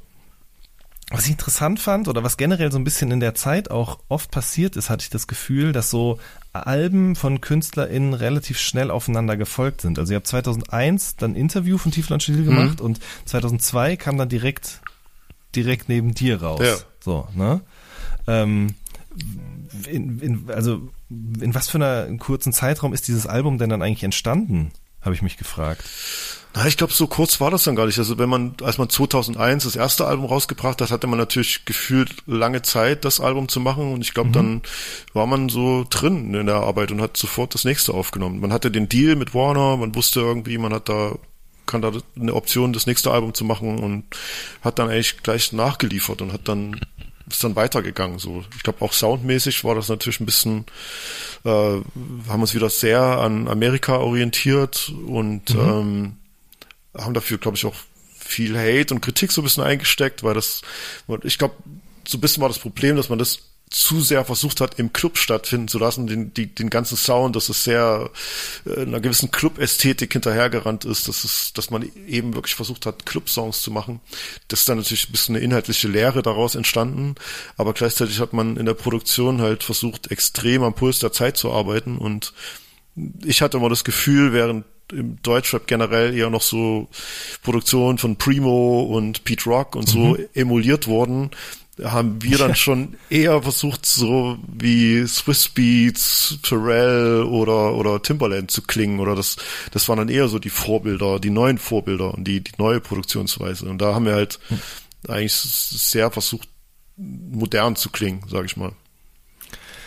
Da habe ich mich gefragt, ist das eher auf deinen Mist gewachsen oder auf, auf deinen und Schusters Mist oder, also was heißt Mist, du weißt, was ich meine, Hm. Ja, ja, ne? oder war, war das auch was, was die Jungs gerne gehört haben? Wie, wie, wie kam sozusagen dieser Film zustande? Weil ihr wart damit ja auch nicht die Einzigen, das muss ich auch noch kurz Ja, ja, sagen. nee. Ich finde, Kreuzfeld-Jakob hat mit dem zweiten Album Mhm. ja eine ganz ähnliche Richtung eingeschlagen. Das war, man hat so das Gefühl, Deutschrap zieht sich so die Schweißbänder an gerade, ne? Ja, ja. Also an, an verschiedenen Ecken und Enden und kriegt dafür halt richtig auf, auf den, äh, auf den Dates. Ja. Ähm, aber also ja genau, wie kam das, wie kam das zustande, dass ihr gesagt habt, wir machen jetzt einen Sound, der eher in die Richtung geht? Also ich glaube, das ähm, war schon auch ein bisschen von mir mitgetrieben. Ich weiß schon, dass ich da auch Einfluss sozusagen gehabt habe und auch was so die das Hörverhalten der Jungs anging und sag, ich sag, ey, hör dir doch mal ein Jay-Z-Album an, so wo alle noch nicht so wirklich auf Jay auf diesen Jay-Z-Film waren. Und äh, ich glaube, das hat dann natürlich trotzdem auch bei den Jungs gekickt und haben gesagt, ey, ja, lass uns irgendwie in so eine Richtung gehen. Das ist, ist geiler und das ist moderner produziert und auch Jalil vor allen Dingen hat in, in der Produktion natürlich ganz anders produziert als auf dem ersten Album. Das heißt, das war schon auch einfach was aus, aus denen herauskam und äh, ja, da hat man sich einfach andere Vorbilder genommen, ehrlicherweise. Und man, ja, hat man so ein bisschen natürlich auf den Deckel bekommen, ähm, weil es noch ein bisschen ungewöhnlich war, dass es so kluppig ist, nicht so sehr an der Tradition orientiert und so. Und es gab dann aber einige, auch die massiven Töne mit Cruisen hatten ja auch sowas ein bisschen, ne? Und es war auch so ein, Stimmt. Ein Vorläufer, der, das kam so ein halbes Jahr vor Bounce mit uns zum Beispiel und dann hatte man auch so ein bisschen die Erwartung, dass Bounce mit uns in so eine ähnliche äh, Richtung schlagen könnte und auch so einen Erfolg haben könnte, was es dann nicht hatte, aber dann kam Deichkind zu der gleichen Zeit, die auch einen sehr modernen elektronischen Sound hatten, mit Limit zum Beispiel und auch Sammy war schon ein bisschen moderner dann von den Beats. Also es gab schon so eine so eine kleine Wave, äh, wo man das Gefühl Ja. hatte, da da wird's gerade, da ändert sich gerade was in in der Produktionsweise und in der Gesamterscheinung. Nicht nur, genau, nicht nur in der Produktionsweise, in der Gesamterscheinung, auch in der Attitude hatte ich das Gefühl. Ja. Ähm, wie, ich- wie ich gerade schon meinte, ne? Also Deutschrap zieht sich die Schweißbänder an. Das war auch, sagen wir mal, im, im Look zu erkennen. Ja. So. Ähm, und auch, ja, ich meine, keine Ahnung, du hast zum Beispiel, du bist DJ, du bist Producer, aber du hast auf dem Album auch einen Rap-Part. Ja. Mhm. Ähm, so, also das, das ist ja, das ist ja auch irgendwo hergekommen, habe ich mir so gedacht, als ich jetzt nochmal drüber nachgedacht habe. Also was, war der Grund dafür zu sagen, okay, ich rap jetzt hier einfach auf diesem Album, auf dem Song Flatline? Ich weiß gar nicht, wie, was da wirklich die Initialzündung war, zu sagen, ich, ich rap da jetzt. Ich glaube, das war auch so eine Idee irgendwie von den Jungs. Es war so, ich glaube, man hat dann so ein bisschen dieses Bad Boy Vorbild gehabt, ne, wo dann auch, wo es auch einen Puff Daddy gab, der eigentlich ja nur der Labelchef war, der dann auch halt gerappt hat oder Adlibs gemacht hat. Und ich glaube, so, das war so ein bisschen die Idee, äh, wie geil wäre das, wenn nicht einfach der Flatline-Chef sozusagen äh, da auch mit rappt, so. Und das war dann auch so ein bisschen der Inhalt, dass diese, diese, dieser 16 Bars, die ich da rappe. Der Inhalt dieser 16 Bars, in denen du ja auch sagst, so, das ist sozusagen dein, sind deine ersten 16 Bars, deine letzten 16 Bars. Ja. Du gehst ja da raus und sagst dann aber, wenn du mich disst, dann komme ich zurück. Und widme dir meinen 16 Bars.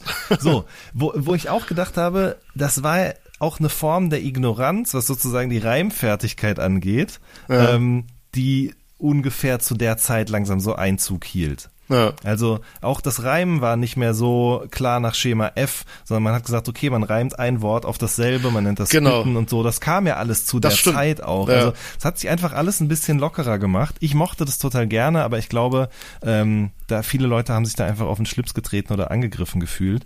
Ähm, aber äh, du hast gerade schon Bounce mit uns angesprochen ähm, und ungefähr zu der Zeit kam ja auch noch Was wollt ihr tun mit Plattenpapst, Ja. was ja sozusagen auch noch ein komplett anderer Film war zu dem, was wenn Sonys Reisen gewesen ist davor. Ja. Bei äh, Was wollt ihr tun machst du auch die Hook, oder? Genau, das war so ein Also auch Gesangspart. wieder dieses Ding, genau. Ja, ich hatte auch auf der, direkt neben die Platte hatte ich auch auf einem Beat von mir so einen Gesangspart drauf.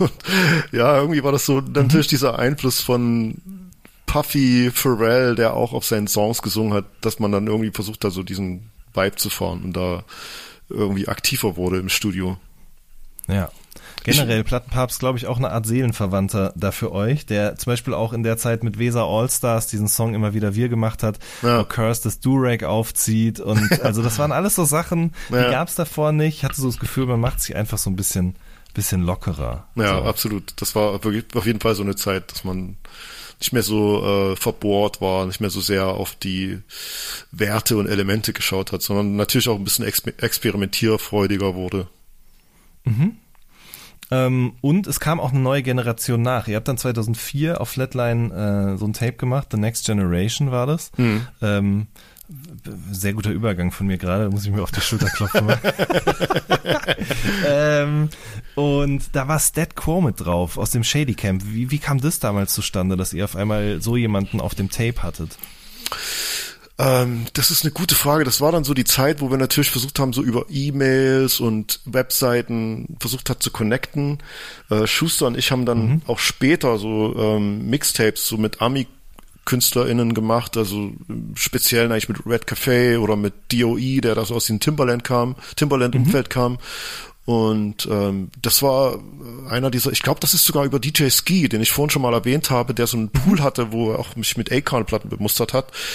Ich glaube, so ist es entstanden, dass wir da gefragt haben, ey, können wir da nicht kann er ein Tape posten? Das war damals so ein bisschen äh, gängige Praxis, dass Artists einfach so ein Set von Vocals geliefert haben für einen Mixtape und du hast dann das Mixtape darum gebastelt, so ein bisschen. Ach krass, okay. Ne? Also das heißt, Aha. die haben dann, gerade wenn es so up and coming war, wie das Stat Quo damals war, dann hat man da irgendwie ein bisschen hin und her geschrieben und dann konnte man sagen, ja, okay, der nimmt ein paar Sachen, ein paar Parts auf und schickt noch ein paar Sachen, was der gerade rumliegen hat, so Freestyles und sowas, die vielleicht schon mal auf einem Ami-Tape rausgekommen sind, aber nicht öffentlich sind und, und nicht released sind. Und da hat man dann so ein Stat Quo äh, Hosting für das Mixtape bekommen. Und das war das 50. Das war das 50. Flatline-Tape auch. Also in der, in der, wir haben das ja dann auch richtig gezählt. Es gab ja richtige Release-Nummern. Äh, das war PHT 050. Und das war das, Crazy. ich glaube, auch das erste, was wir dann auch parallel schon auf CD released haben, weil das dann schon so eine Phase war, äh, als man gemerkt hat, dass ja Tape jetzt nicht mehr das relevante Medium ist und ähm, wie geht man da jetzt um? Macht man CDs? Ja, nein. Äh, macht man nur CDs, nur Tapes? Dann haben wir CD und Tape gemacht sozusagen damals. Stimmt, das war genau diese Übergangsphase, bevor die Sachen komplett ins Internet gewandert sind auch. Da sprechen Genau. wir gleich nochmal ein bisschen drüber. Ja. Das stimmt. Ich habe mir zu der Zeit habe ich mir auch die ganzen Dipset-Mixtapes auf in so Slim Cases aus den USA bestellt damals auch. Ah. Ja. Das Geil. war auch also sehr und ich, ich könnte mir auch vorstellen, ne, ich meine, wir haben jetzt noch gar nicht so richtig darüber gesprochen, wie die Tapes eigentlich entstanden sind. Ihr habt die ja dann einfach irgendwo hingebracht, die wurden tausender Stückzahl, was auch immer sozusagen Mhm. kopiert, ähm, gedruckt und ich kann mir vorstellen, dass bis dahin dann auch das Drucken und äh, Pressen von CDs und deren Covern noch teurer war und das wurde ja auch billiger, dann nehme ich an, ne? Wahrscheinlich. Ich weiß gar nicht, wie das damals war. Ich glaube, man, man hatte dann schon, ich glaube, wir hatten jemand bei uns im Studio sitzen, der so ein, so ein CD-Brenner sich dann auch gekauft hatte, wo man äh, mit einer gewissen Stückzahl CDs brennen konnte. Und ich glaube, das war so der Weg zu sagen, okay, lass uns das jetzt mal machen, äh, auch parallel CDs rausbringen. Das heißt, das war schon, glaube ich, teurer als, das, als die Kassette an sich, aber es hat total Sinn gemacht, weil natürlich die Leute jetzt auch einfach CD-Player im Auto hatten und keine Tape, Tape-Decks mehr. Ne? Stimmt, auf jeden Fall. Einer, der auf diesem Tape auch drauf war, war äh, Sentence, aka Sentino, ähm, der auch eine Zeit lang viel mit euch rumgehangen hat. Ne? Es existiert zum Beispiel bis heute für mich unerreicht auch ein alternatives Intro von Sentinos Way 2, was Schuster damals produziert Ja. hat, ne? Sozusagen inspiriert von Jay-Z und ähm, äh, dessen legendärem Intro auf ähm, Dynasty. Sag schon, auf Dynasty, genau, richtig, ja. Ja. Ja. Wie, wie, wie ist der bei euch gelandet? Äh, wir hatten damals auch Interesse, Sentino Sentence zu signen. Und den haben wir dann mal nach Chemnitz eingeladen und dann äh, haben wir eigentlich einen super coolen Vibe gehabt und waren auch auf dem ähnlichen Film, jeder hatte das Stirnband angelegt.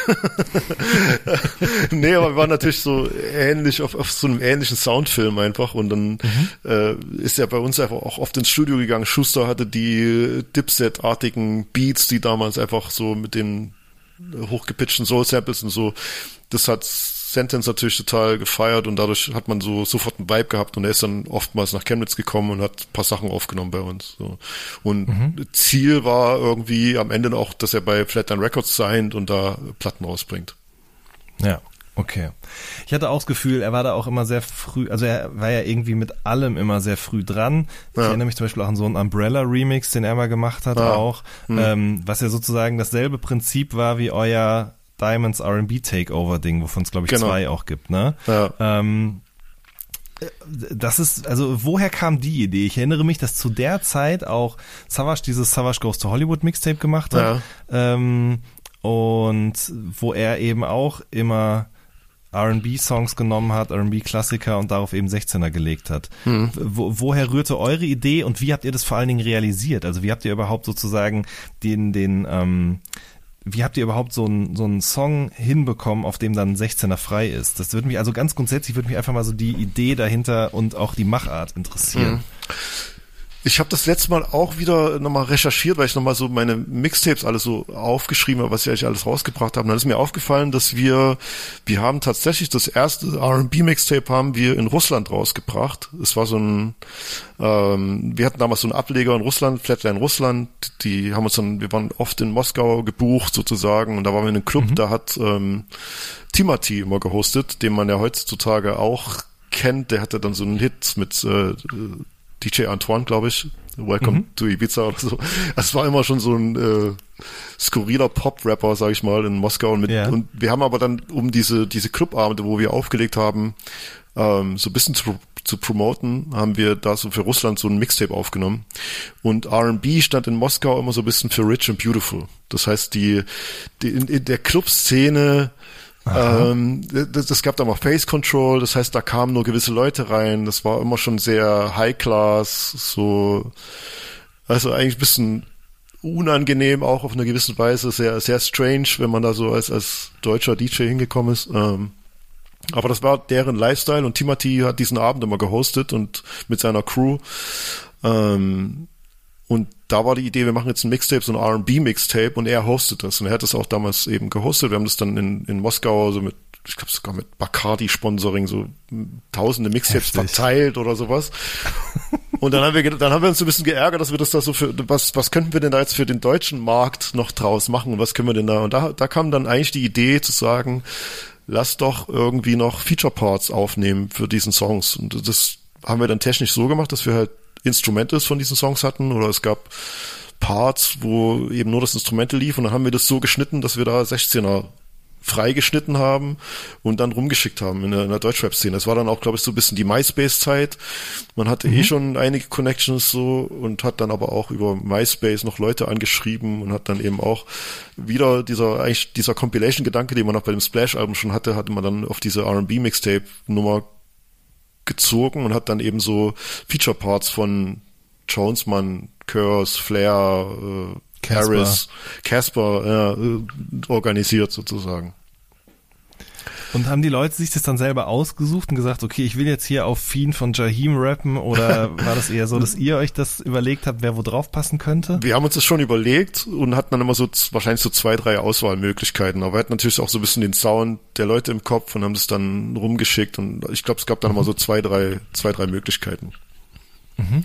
die man sich aussuchen konnte. Und äh, ja, das haben wir dann eben zusammengefügt als Mixtape und das war dann auch so die Zeit von MC-Forum. Ich glaube, dann haben wir dann auch Werbung bei MC geschalten mit Bannerwerbung und haben äh, große Plakatkampagne auf dem Splash gemacht oder so solche Sachen. Also man hat sich dann schon ein bisschen, äh, hat dann schon ein bisschen mehr Gas gegeben, dass es so ein bisschen ja. wirkte, als würde man ein Album machen, obwohl es eigentlich nur ein Mixtape war, was auch ja nur, wenn du so willst, in einer rechtlichen Grauzone existierte, weil wir hatten keine Rechte an diesen Songs, die wir da benutzt haben.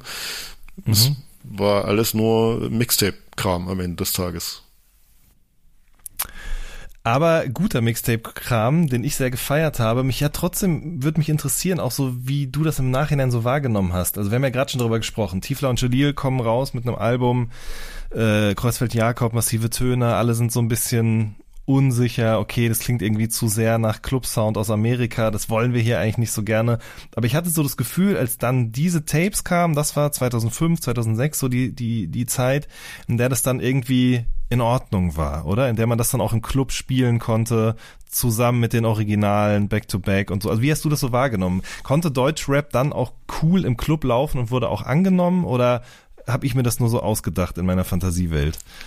Nee, das wurde schon angenommen. Ich, ich glaube, wir, bei uns war es so ein bisschen ein Sonderfall. Ich hatte immer das Gefühl, wenn man in Ostdeutschland gespielt hat, da wurde das dankbarer angenommen, wenn man jetzt Deutschrap im Club gespielt hat. Also so die ersten Songs waren dann natürlich so Specialist und Afrop, dann Afrop mit Reimemonster, äh, dann auch Get Up zum Beispiel. Get ja. Up, dann auch äh, King of Rap mit von von Plattenpapst und Cool Savage waren auch eigentlich Songs, die vielleicht also gerade King of Rap war jetzt nicht der ultimative Club-Song, aber dadurch, dass er so groß war, lief der im Club und hat funktioniert im Club. Der hatte Und- auch irgendwie einen Bounce, der passte, finde ich. Genau, so, ja. genau. Und es, es wurde dann schon einfach äh, größer, dass das Sachen auch im Club liefen, auch so Specialist oder Harris, die Harris Solo-Tracks. Ähm, Das lief dann auf einmal schon im Club. ASD, Sneak Preview, das waren schon Sachen, die den Club erobert haben. Und das wurde dann so ein bisschen normaler, einfach, dass das auch mal mit im Clubset lief. Was vorher natürlich so ein bisschen befremdlich war, weil auf einmal liefen da so deutschsprachige Rap-Songs im Club, war für viele natürlich, ich, ich verstehe ja jeden Text, ist ja komisch irgendwie. Ja, ja, ich glaube, das ist für viele auch ein Problem, dass sie abgelenkt werden davon und Ja. bei den US-Rap-Sachen einfach nicht drüber nachdenken. Bis heute wahrscheinlich. Ja. ja. Ähm, ich fand auf jeden Fall interessant auch, dass zu der Zeit, in der das dann eben passierte, aber, dass diese Sachen immer mehr im Club liefen, Tiefler und Jalil dann aber ein Album gemacht haben, ihr letztes Jahr auch, nichts ist umsonst, ähm, was wieder in eine etwas andere Richtung ging. Ähm, ich meine, natürlich müsste ich es eigentlich mit den Jungs auch nochmal besprechen. Ich habe das auch mit äh, Jalil schon mal in einem Interview vor längerer Zeit äh, so ein bisschen umrissen, aber vielleicht kannst du auch nochmal so aus deiner Perspektive erzählen, wie kam es denn damals eigentlich zum einen dazu, dass die Jungs gesagt haben, okay, das ist jetzt das letzte Album und dann zum anderen auch, wir machen jetzt nochmal einen etwas anderen Sound, der ihn aber auch sehr, sehr gut gestanden hat, finde ich. Ähm, zum einen war das so, wir haben dann den Deal mit Warner verloren nach dem zweiten Album. Ähm, die haben die Option nicht nochmal gezogen, das dritte Album zu machen. Das heißt, wir waren wieder auf uns allein gestellt. Und ähm, gleichzeitig war natürlich auch wieder musikalisch so ein bisschen der Umbruch da. Ähm, eigentlich war das auch wieder analog zu den Entwicklungen in Amerika. Es gab dann Jay-Z, Blueprint, Kanye, College Dropout. Das heißt, es wurden ja eigentlich auch und die Dipset-Zeit, so Cameron äh, Album, Diplomats Album, da wurden die Beats natürlich auch wieder äh, weg von dem, ich sag mal, Timberland, Pharrell Type Beats eher zu diesen hochgepitchten Soul Samples. Ähm, und das war dann äh, so der Blueprint eigentlich. Also der Blu- der Blueprint von Jay-Z war auch der Blueprint so ein bisschen für die Produktion hier und ähm, gerade Schuster hat da sehr, sehr viel produziert. Ich habe immer versucht, bin da für mich immer so einen schwierigeren Weg gegangen. Ich wollte dann echt weg von Samples und wollte irgendwie was von vom Scratch, von leeren weißen Blatt Papier irgendwie produzieren, was aber nie so wirklich richtig gut gelungen ist. Das war immer schwierig für mich. Ähm, Wobei eben so auf den direkt neben dir Album waren so zwei Beats, die ohne Samples waren, die wirklich nur mit einem Kork Triton von mir produziert waren. Aber ähm, und den, den Jungs, den hat natürlich auch voll so diese Soul Sample Sachen, das hat denen voll zugesagt. Und dann haben die natürlich äh, ein Album gemacht, was auch ein bisschen mit mehr Tiefe war. Auch man hat so ein bisschen eine Frustration, glaube ich, auch rausgehört, dass es jetzt nicht so gelaufen ist, wie man sich das vorgestellt hat. Und auch so ein Abschied hat man da irgendwie auch so rausgehört. Es war es gab ja immer die Phasen, wo es auch inhaltliche Tiefe bei den Jungs gab, also auch auf den ersten beiden Alben, aber dort wurde es nochmal äh, viel mehr forciert und man hat sich auch nicht so sehr die, darüber Gedanken gemacht, äh, wie muss das jetzt klingen oder was wollen wir damit erreichen, sondern es war einfach so frei von der Leber weg, glaube ich. So war mein Gefühl, dass es einfach gemacht wurde und auch mit dem Gefühl, okay, das wird jetzt vielleicht unser letztes Ding sein, ja, dass man noch was hinterlässt irgendwie. Und Ja. aus, aus jetzt aus der Retrospektive mit, mit viel Abstand finde ich auch, es ist das beste Album von den Jungs. So. Ja, würde ich auch sagen. Also ich mag die Ehrlichkeit, ich mag die Melancholie, ich mag die Musik auch. Mhm. Das hat irgendwie alles total gepasst. Vielleicht eben ist es genauso entstanden, auch aus dem Grund, was du gerade gesagt hast. Ne? Das war, man hat da nicht drüber nachgedacht, weil es irgendwie auch, blöd gesagt, ein bisschen egal war. Ne? Ja, also ja, das war so, so frei wie vielleicht nie davor, wo man, dann hatte man diesen Deal, dann hatte man sozusagen die Erwartungen nach dem ersten Album und dann sagt man, okay, das war's jetzt. Ich glaube, dann entsteht auch immer nochmal eine ganz andere Art von, von Kunst, so. Und ich würde würd dir auf jeden Fall zustimmen. Ich halte das auch für das beste Album von den beiden. Ähm, aber diese Ehrlichkeit, diese Melancholie hat man auch bei Sprachtod zum Beispiel gehört. Der ursprünglich ja aus Mannheim ist. Wie ist er bei euch in Chemnitz gelandet? Äh, wir hatten damals auch gerade für diese Diamonds Mixtapes, mit, äh, die ich mit Schuster gemacht habe, haben wir ähm, Mikis Fontanier und Waldemar Kies von der Fame-Fabrik kennengelernt, die damals sehr viele Videos in der Hip-Hop-Szene auch äh, produziert haben. So eine erste kleine große Videofirma sozusagen.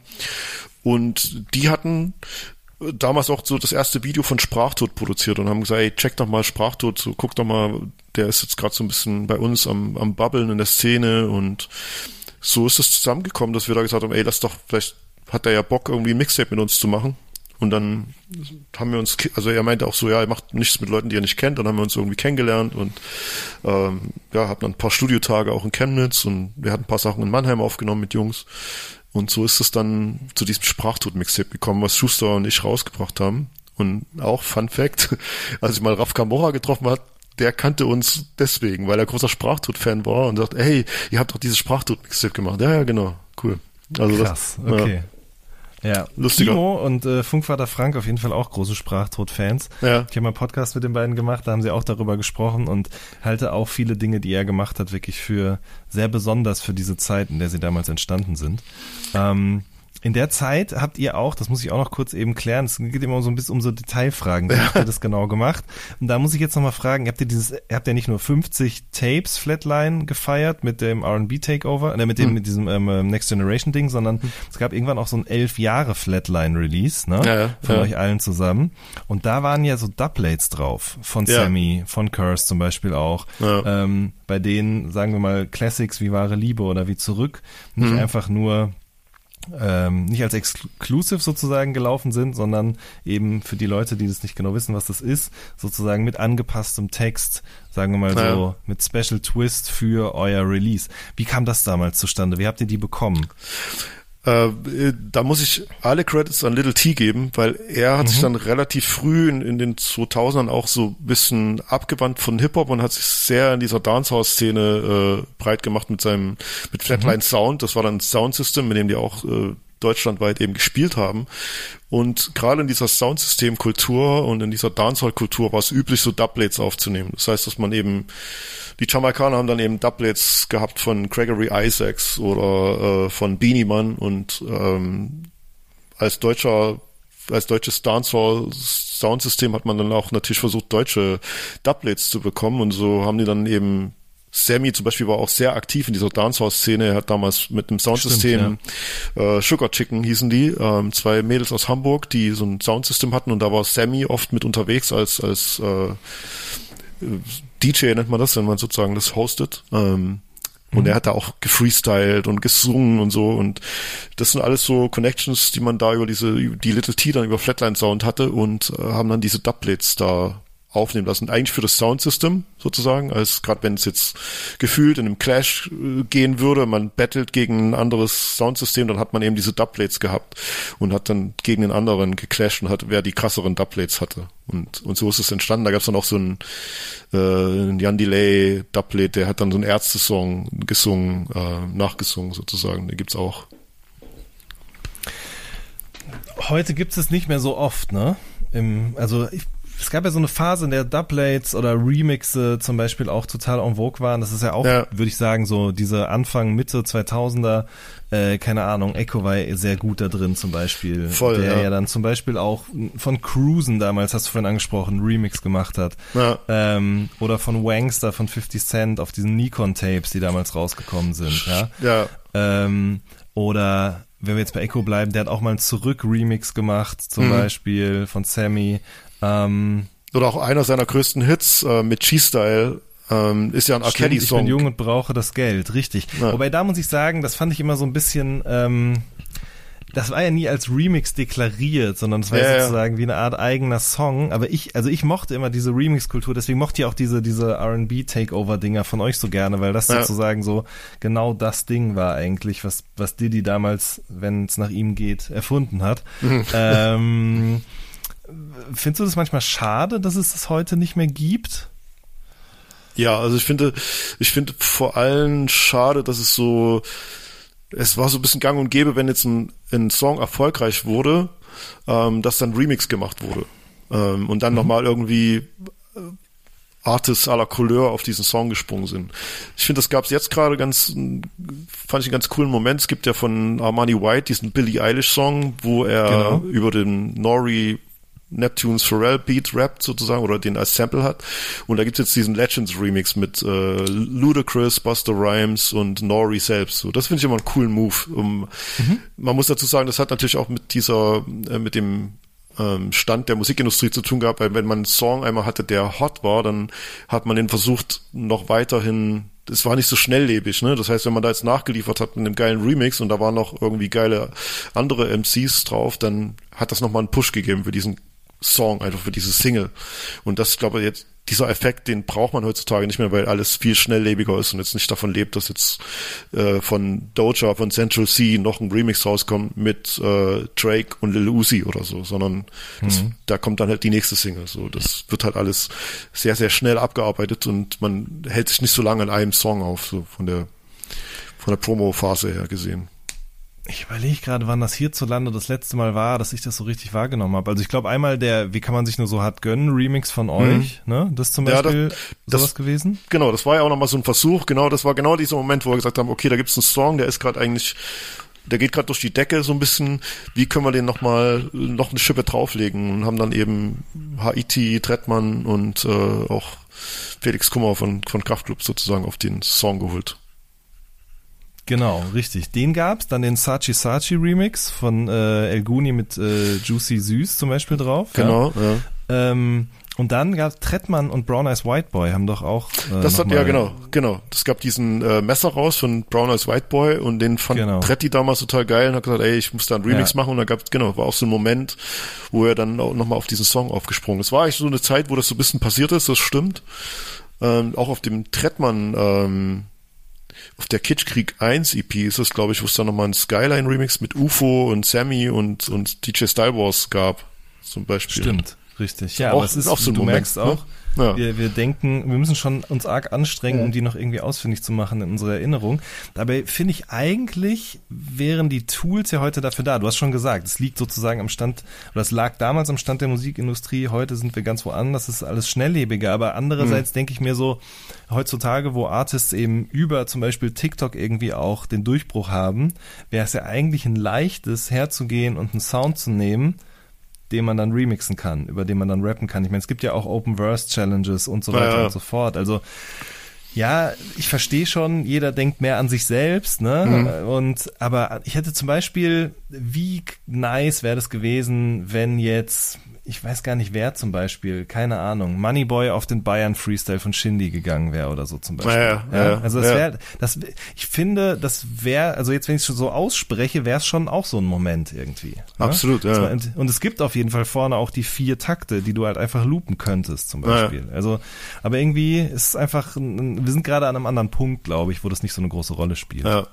Also ich bin auch großer Fan von solchen Referenzen und wenn man so Sachen macht weil das diese Remix-Kultur eben einfach in Hip-Hop verankert ist und eigentlich immer äh, große Dinge äh, zutage gebracht hat. Hervorgebracht hat, das stimmt. Aber jetzt, wo ich drüber nachdenke, vielleicht ist gerade auch einfach die Phase, in der es weniger diese Remixe gibt, sondern in der eher in Texten diese Referenzen passieren. Ja. Also das habe ich schon so das Gefühl, dass gerade immer viel, also jetzt, weil wir gerade bei Shindy sind, aber auch in vielen, bei vielen anderen Leuten eben immer Bezug genommen wird auf Sachen, die vor 20 Jahren passiert sind. Das ist passiert sozusagen mehr im Text, als dass äh, über den Song hinaus so irgendwie Gimmicks verarbeitet werden. Keine mhm. Ahnung. Vielleicht ist es das einfach gerade.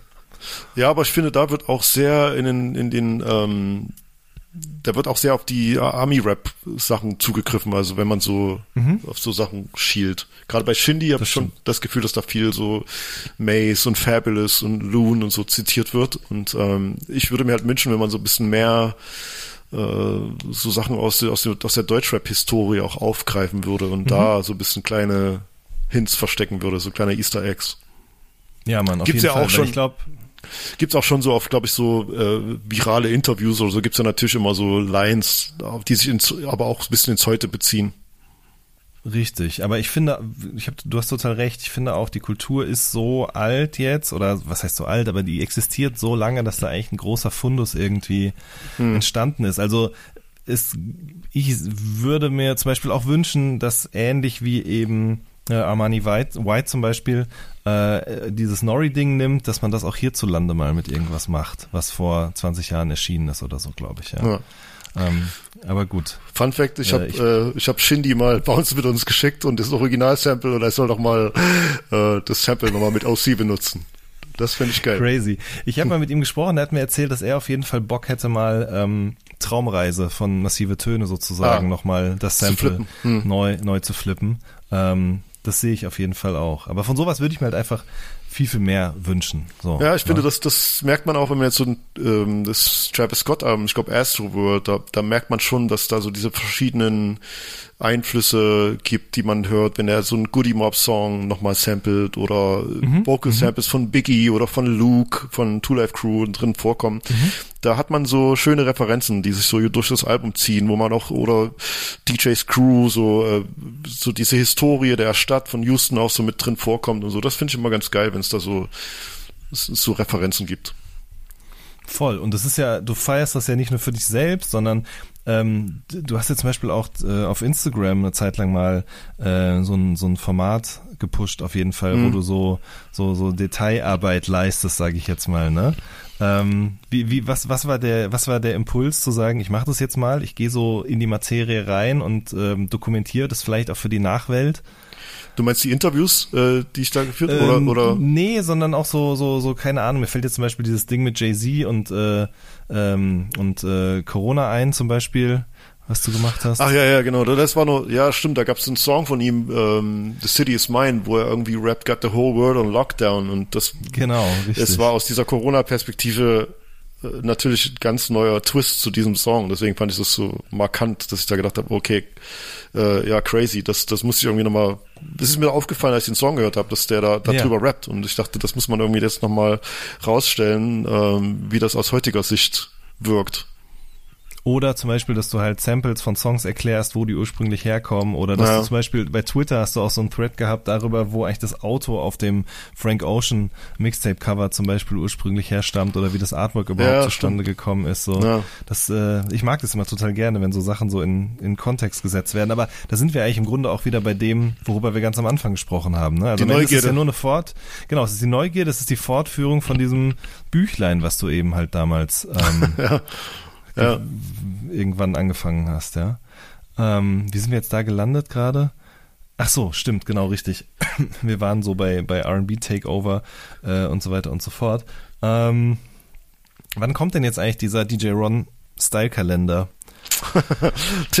Ich glaube, der wird es nie geben, weil ich den, ich, ich fühle den nicht. Ich glaube, äh, Jan Delay und Tretti fühlen den ein bisschen und äh, das, das war, ich glaube, das lag auch daran, dass wir uns als Crew immer so ein bisschen natürlich an den Modetrends im Hip-Hop auch, die haben ja einfach alle mitgemacht. Ne? Ich glaube, jetzt bin ich ein bisschen gesetzter, jetzt muss ich nicht irgendwie jeden Trend mitmachen, aber äh, in der Anfangszeit äh, waren wir dafür schon bekannt, dass wenn jetzt sechsfach XL-T-Shirts getragen wurden, dann haben wir auch sechsfach XL-T-Shirts getragen und Dann musste das auch im Club gerockt werden. ja, und wenn die. Jeans wieder enger wurden, dann hatten wir halt auch wieder die engeren Jeans an. Das, wir haben da halt schon so ein bisschen durchgezogen, was, was den Fashion-Aspekt Ja, anging. Und es ist halt, es ist gut dokumentiert, ne? Also für die Leute, die nicht wissen, worüber wir jetzt gerade reden, äh, ähm, Trettmann und Jan Delay haben auf jeden Fall gefordert, dass mal ein Kalender äh, herausgebracht werden soll, äh, in dem sozusagen deine Outfits alle nacheinander sozusagen äh, abgelichtet sind äh, bei den jeweiligen Splashs, Ja. weil man damit ganz gut ablesen kann, wie Rap sich sozusagen klamottentechnisch äh, im Laufe der Jahre verändert hat. Ähm, aber wenn wir dabei schon sind, muss ich noch kurz auf diese Down Dirty Partys zu sprechen kommen, weil ich das immer total faszinierend und geil fand und das auch wieder eigentlich ist das, worüber wir gerade gesprochen haben, nämlich diese, dieser Detailreichtum, diese Liebe fürs Detail. Also das ist eine Partyreihe, die du, Schuster und DJ Max eben ins Leben gerufen haben, ne? ja, genau. Und ähm, das war halt, ist nicht einfach nur eine Partyreihe, sondern ihr habt die eben auch beworben und irgendwann auch nicht mehr nur unter in verschiedene Farben, sondern auch in unterschiedliche Motti sozusagen, also äh, gestellt, ja? Jetzt, Ja. Also was ist sozusagen die Evolution of Down and Dirty? Erzähl mal. Also der Ursprungsgeist war eigentlich, dass wir eine Party machen wollten, die den aktuellen Down South Sound repräsentiert. Der, der hat uns damals gecatcht. Wir sind ja so klassischer, oder ich bin so ein klassischer äh, New York Rap Typ gewesen. Das heißt, mich hat New York Rap mega beeinflusst, Nas, Wu-Tang, Biggie. Ähm, ich habe damals nicht wirklich Rap aus dem Süden gehört und in, ich glaube so 2004, 2005 und auch bis früher schon mit Lil Jon gab es so eine Welle aus, damals hieß es glaube ich noch Crunk, Ähm, und das musste man, das musste man erlebt haben, um das zu verstehen. Das war so, wenn man jetzt seine Schablone angelegt hat von diesem klassischen New York Rap, ein guter Flow wie Nas, geiler Beat von Primo oder Pete Rock oder Large Professor, so das musste man alles ablegen, weil da ging es nur um Energie. Und da, da waren einfach so so Call-and-Response-Hooks, teilweise ein ganzer Song lang, wo es einfach nur, wo einfach nur verschiedene Städtenamen reingeschrien wurden. Ähm, mhm. Und um das zu verstehen, das habe hab ich damals eben nicht kapiert, aber dann war ich auf einmal in einem Club in irgendwo bei Nürnberg, Bayreuth, irgendwas so ein GI-Club, wo ähm, nur GIs waren und dann lief da Lil Jon Bia Bia. Und alle die GIs waren halt aus diesen verschiedenen Städten, die, die, der in dem Song halt auch geschautet wurde. Und dann haben die da mitgemacht. Dann kam diese, dann, dann hat man einfach verstanden, was, dass dieser dieser, was Crunk für eine Energie hat und was es, dass es eben nicht darum geht, dass jeder den besten Flow hat, sondern einfach so eine Energy im Club. Und ähm, da ist man dann sehr, sehr schnell auf diesen Dirty South Film gekommen und hat dann Artists aus dieser aus Atlanta, Houston, Memphis und so weiter gefeiert, was ja auch Free Six Mafia schon in den 90ern gemacht haben. Das wurde dann einfach viel, viel relevanter und auch en vogue und da wollten wir einfach eine Partyreihe machen, wo nur diese Songs, wo nur Musik aus dem dreckigen Süden lief. Und das hat sich dann so, ja, am Anfang haben wir nur so, war das Motto der Party einfach diese, der, der musikalische Inhalt. Mhm. Und ähm, das haben wir dann immer weiter gesponnen. Von einer All-White-Party wurde es dann bis zu, dass wir uns verkleidet haben als Politiker oder äh, keine Ärzte, Ahnung, Ärzte, Woodworker. ja, ja, genau. Also es, es, wurde dann natürlich immer so ein bisschen immer, immer krasser und ähm, ja, aber aber die das das Schöne daran war, dass man lustigerweise, das war so eine gewisse ignorante Musik auch. Ähm, mhm. Aber da habe ich wieder mal diese Jam-Kultur von Hip-Hop gefühlt, weil da sind auf einmal ganz viele Leute aus allen möglichen Städten hergekommen. Aus dem Ruhrpott sind, ist jedes Mal ein Bus zu unserer Party gefahren. Ähm, und aus die sind aus allen Städten, die haben das gegenseitig auch so, äh, du kannst bei mir pennen und so, wie das früher zu dieser Hip-Hop-Jam-Zeit war. Und das war so ein mhm. krasser Gegensatz zu der Musik, die da, die da lief, aber es war halt so besonders, weil in den normalen Clubs lief der Sound noch nicht so krass. Es war eigentlich unüblich, dass dieser Sound so äh, da lief. Und dadurch war das was Besonderes und die Leute wussten, da kommt dieser Sound, den ich, wenn ich den hören will. Und die sind dann aus allen möglichen Städten in Deutschland zu dieser Party gekommen. Das war dann so ein Treffen von Leuten. Und dann hat es doch nochmal so eine eigenen, eigene Generation gehabt. Die anderen kamen noch aus der Generation, wo PD Pablo Race Up lief. Und dann kamen aber schon die nächsten, nächsten Banger und die, dann lief nicht mehr Race Up und die Leute, die zu dieser Party kam, haben Race Up nicht mehr gekannt. Und da gab es schon wie bei diesen Hip-Hop-Champs, du bist ein Toy, weil du kennst PD, Pablo Race Up nicht mehr und so. Ne? Also das, Crazy. das hat sich dann so über eine Generation auch so ein Eigenleben entwickelt und war total cool, weil, ja, weil das auch so eine, so, ein, so eine kleine Szene war, die man da irgendwie um sich geschart hatte. Und, mhm. und, und es war auch das erste Mal, dass ich gesehen habe, dass in einem Club zu Hip-Hop-Songs oder Down South Crunk Songs Moshpits gemacht wurde. Was heute ja relativ üblich ist, aber klar. Wir haben das ja dann auch so ein bisschen gemacht, dass wir einen Warm-Up-DJ hatten. Wir sind dann so um eins so mit unserem, mit unserer Verkleidung auf die Bühne. Das hat dann auch so Rockkonzert-Vibes und hatten dann mhm. immer natürlich die ersten Songs vorne dran, die krass waren, so Rick Ross, BMF oder Lil Jon, Throw It Up oder sowas. Und ähm, da war dann, äh, das war dann Rockkonzert, da war dann Moshpit und das war natürlich für uns ganz ungewohnt. So, oh, krass, was ist das für eine Energie, was geht hier ab? So. Mhm. Und jetzt über die Zeit wurde das, haben wir natürlich die, die ähm, Videos immer krasser gemacht, aber man muss sagen, dass es dann sehr Einzug gehalten hat in die normale Clubkultur. Moshpits wurden normal, ist, ist immer noch der dominante, der dominante Sound im Club ist immer noch irgendwie Trap, Dirty South, Musik sozusagen, die ihren Ursprung in, in, Atlanta und so hat, über TI und so mhm. weiter. Das heißt, wurde dann, das, das, die Besonderheit wurde dann so ein bisschen weggenommen über die Jahre, weil es dann einfach auch normal wurde, das im Club zu spielen. Mhm. Deswegen haben wir dann irgendwann gesagt, jetzt machen wir da äh, die, das Kapitel zu und es war schön und aber die, das Alleinstellungsmerkmal ist jetzt ein bisschen verloren gegangen. Ja, verstehe. Ähm, Hast du eigentlich das Gefühl, dein Auflegen hat sich im Laufe der Jahre verändert? Also klar, die Musik hat sich verändert, das ist ja mhm. total offensichtlich, ne? Ähm, aber keine Ahnung, die Art und Weise, wie du dich vorbereitest, die Art und Weise, wie du die Crowd liest, ähm, Oder ist das immer noch dasselbe wie vor 20 Jahren? Also ich glaube, die Art und Weise, wie man die Crowd liest, die ist ähnlich geblieben oder hat sich nicht so viel verändert, weil es ja einfach nur darum geht, zu verstehen, okay, wo kann ich mit dem Abend hier hingehen, was ist so mhm. der kleinste gemeinsame Nenner, den man irgendwie erreichen kann, wie kann man einen gewissen Vibe entstehen lassen in so einem Abend. Für mich ist das immer... Ganz kurz, wie findet man das raus? Also, ja, erzähl mal. Ähm, ich ich, ich sage immer, DJing ist für mich ein Dialog. Das heißt, ich, es ist für mich kein Monolog. Ich spiele jetzt nicht ein vorgefertigtes Set in diesen Club hinein und mache einfach da mein Ding, sondern ich interagiere mit dem Publikum und sehe ja, okay, was, wenn ich jetzt mal zwei Dancehall-Songs spiele, was passiert da? So auf einmal oder spiele einen Afrobeat-Song und merke, ah, da ist eine große Afrobeat-Community, da könnte ich irgendwie mehr in die Richtung gehen.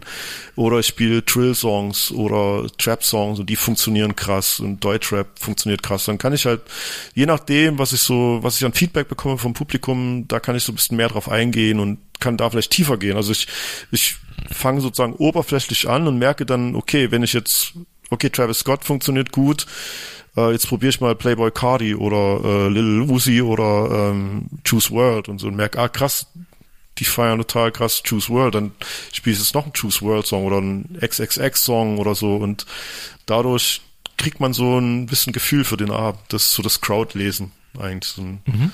Für mich eigentlich auch mhm. das Wichtigste am DJing, also ich bin für mich muss ein DJ gar nicht so krass technisch sein. Ich, ich finde es einfach viel wichtiger, den richtigen Moment, äh, den richtigen Song im richtigen Moment zu spielen. Das ist für mich mehr DJing irgendwie oder wichtig bei einem DJ aus meiner persönlichen Sicht.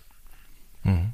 Und, und technisch hat sich natürlich ganz viel verändert, ne, über die Jahre. So früher musstest du jahrelang Platten kaufen, bis du irgendwie mal einen ersten Club-Gig machen konntest, weil du brauchst ja die Platten dafür. Heutzutage hat jeder from the jump alles parat. Also er kann von Britney Spears bis Armani White alles haben. So, das ist halt das, was sich geändert hat.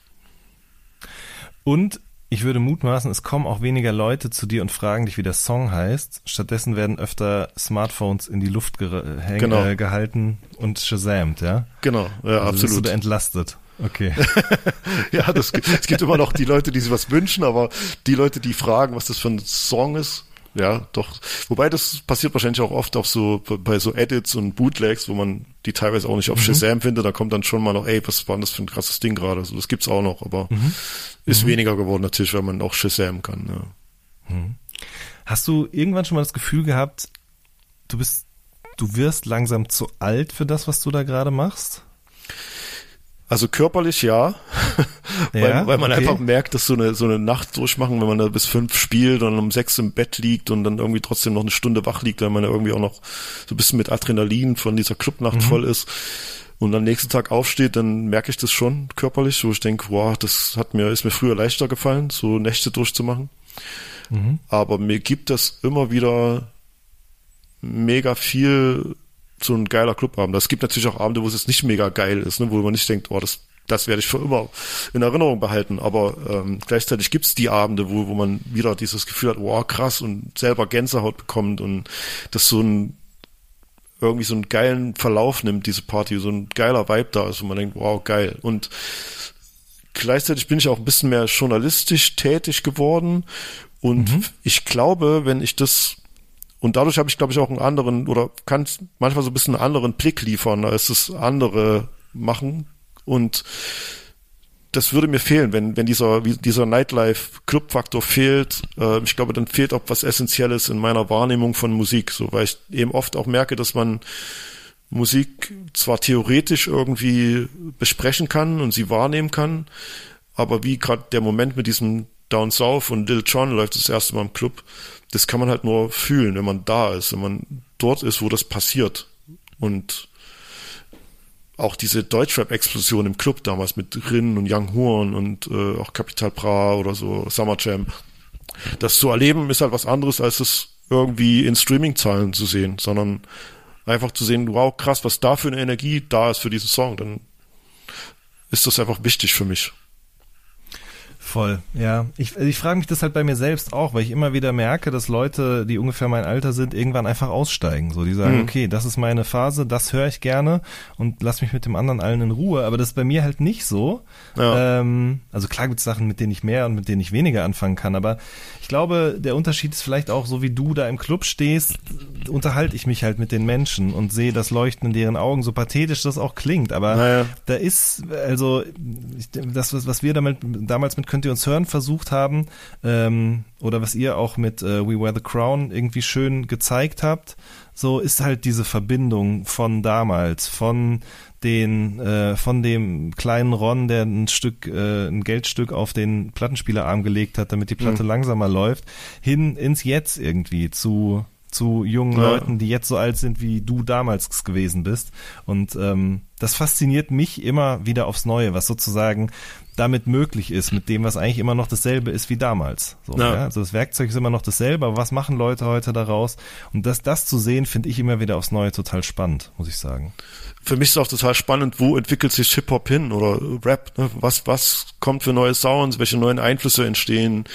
Welche Strömungen gibt's da? Das ist für mich immer noch mega spannend und das, äh, da geht's mir genauso wie dir, dass viele meiner Zeitgenossen und Genössinnen sozusagen äh, dann irgendwann diesen Anschluss verloren haben und auch nicht mehr Interesse daran zeigen, was glaube ich auch ein ganz normaler mhm. Werdegang ist, ne? weil man hat so, man hört glaube ich Musik am intensivsten zwischen 20 und 30 und danach hat man einfach andere Prioritäten im Leben mhm. und dann äh, ist man immer am wohlsten aufgehoben mit der Musik, die man zwischen 20 und 30 gehört hat. So. Und das ähm, habe ich mir halt nie erlaubt, sage ich mal, da mich so da stehen zu bleiben, sondern habe ich ich habe es auch mir fällt es auch leicht, also ich finde es auch immer nachvollziehbar und geil. Ich bin schnell zu begeistern, wenn irgendwie neue Sounds kommen und neue Musik und versuche das alles zu verstehen und warum klingt Playboy Cardi wie er klingt und ähm, ja. Das mhm. ist schon, ich finde das mega interessant. So, wo, wo entwickelt sich das hin? Und es muss ja ganz logisch, ich guck, guck mal, wie lange es die Musikrichtung jetzt schon gibt und äh, in meiner Generation haben wir halt den, die Art von Rap gehört und ähm, jetzt haben, hat meine Generation Kinder, die so alt sind wie wir damals. Ähm, logisch, dass die nicht das hören wollen, was deren Eltern hören. Also hören die natürlich was ganz anderes und dann wird es diesen Culture Clash in vielen Familien geben, wo der eine halt Gangster und Nas hört und der sagt, was für ein Track, ich höre Playboy Cardi und äh, Lil Uzi und Destroy Lonely und Yeet und geh mir weg mit deinem komischen, akkuraten Rap über Boom-Bap-Beats, so. das ist doch eigentlich ein schönes Schlusswort, oder? Ja, ja, absolut, ja. Aber das, das, das trägt mich halt immer so, diese, diese immer, es trägt mhm. mich eigentlich immer noch diese Neugierde, die wir auch am Anfang hatten. Warum klingt mhm. das heutzutage so? Warum entwickelt sich das dahin? Was sind die mhm. äh, Strömungen? So, das umtreibt mich immer noch. Genau wie mich auch, weswegen ich diesen Podcast mache und weswegen ich heute mit dir dieses Gespräch ja. geführt habe. Es war und mir eine große Freude, mit dir zu quatschen. Mir auch. Vielen, vielen lieben Dank für deine Zeit. Ähm, es war total interessant, weil vieles mich auch schon echt Jahre umtreibt. Schön, dass wir es endlich mal geschafft haben. vielen, vielen Dank. Danke dir.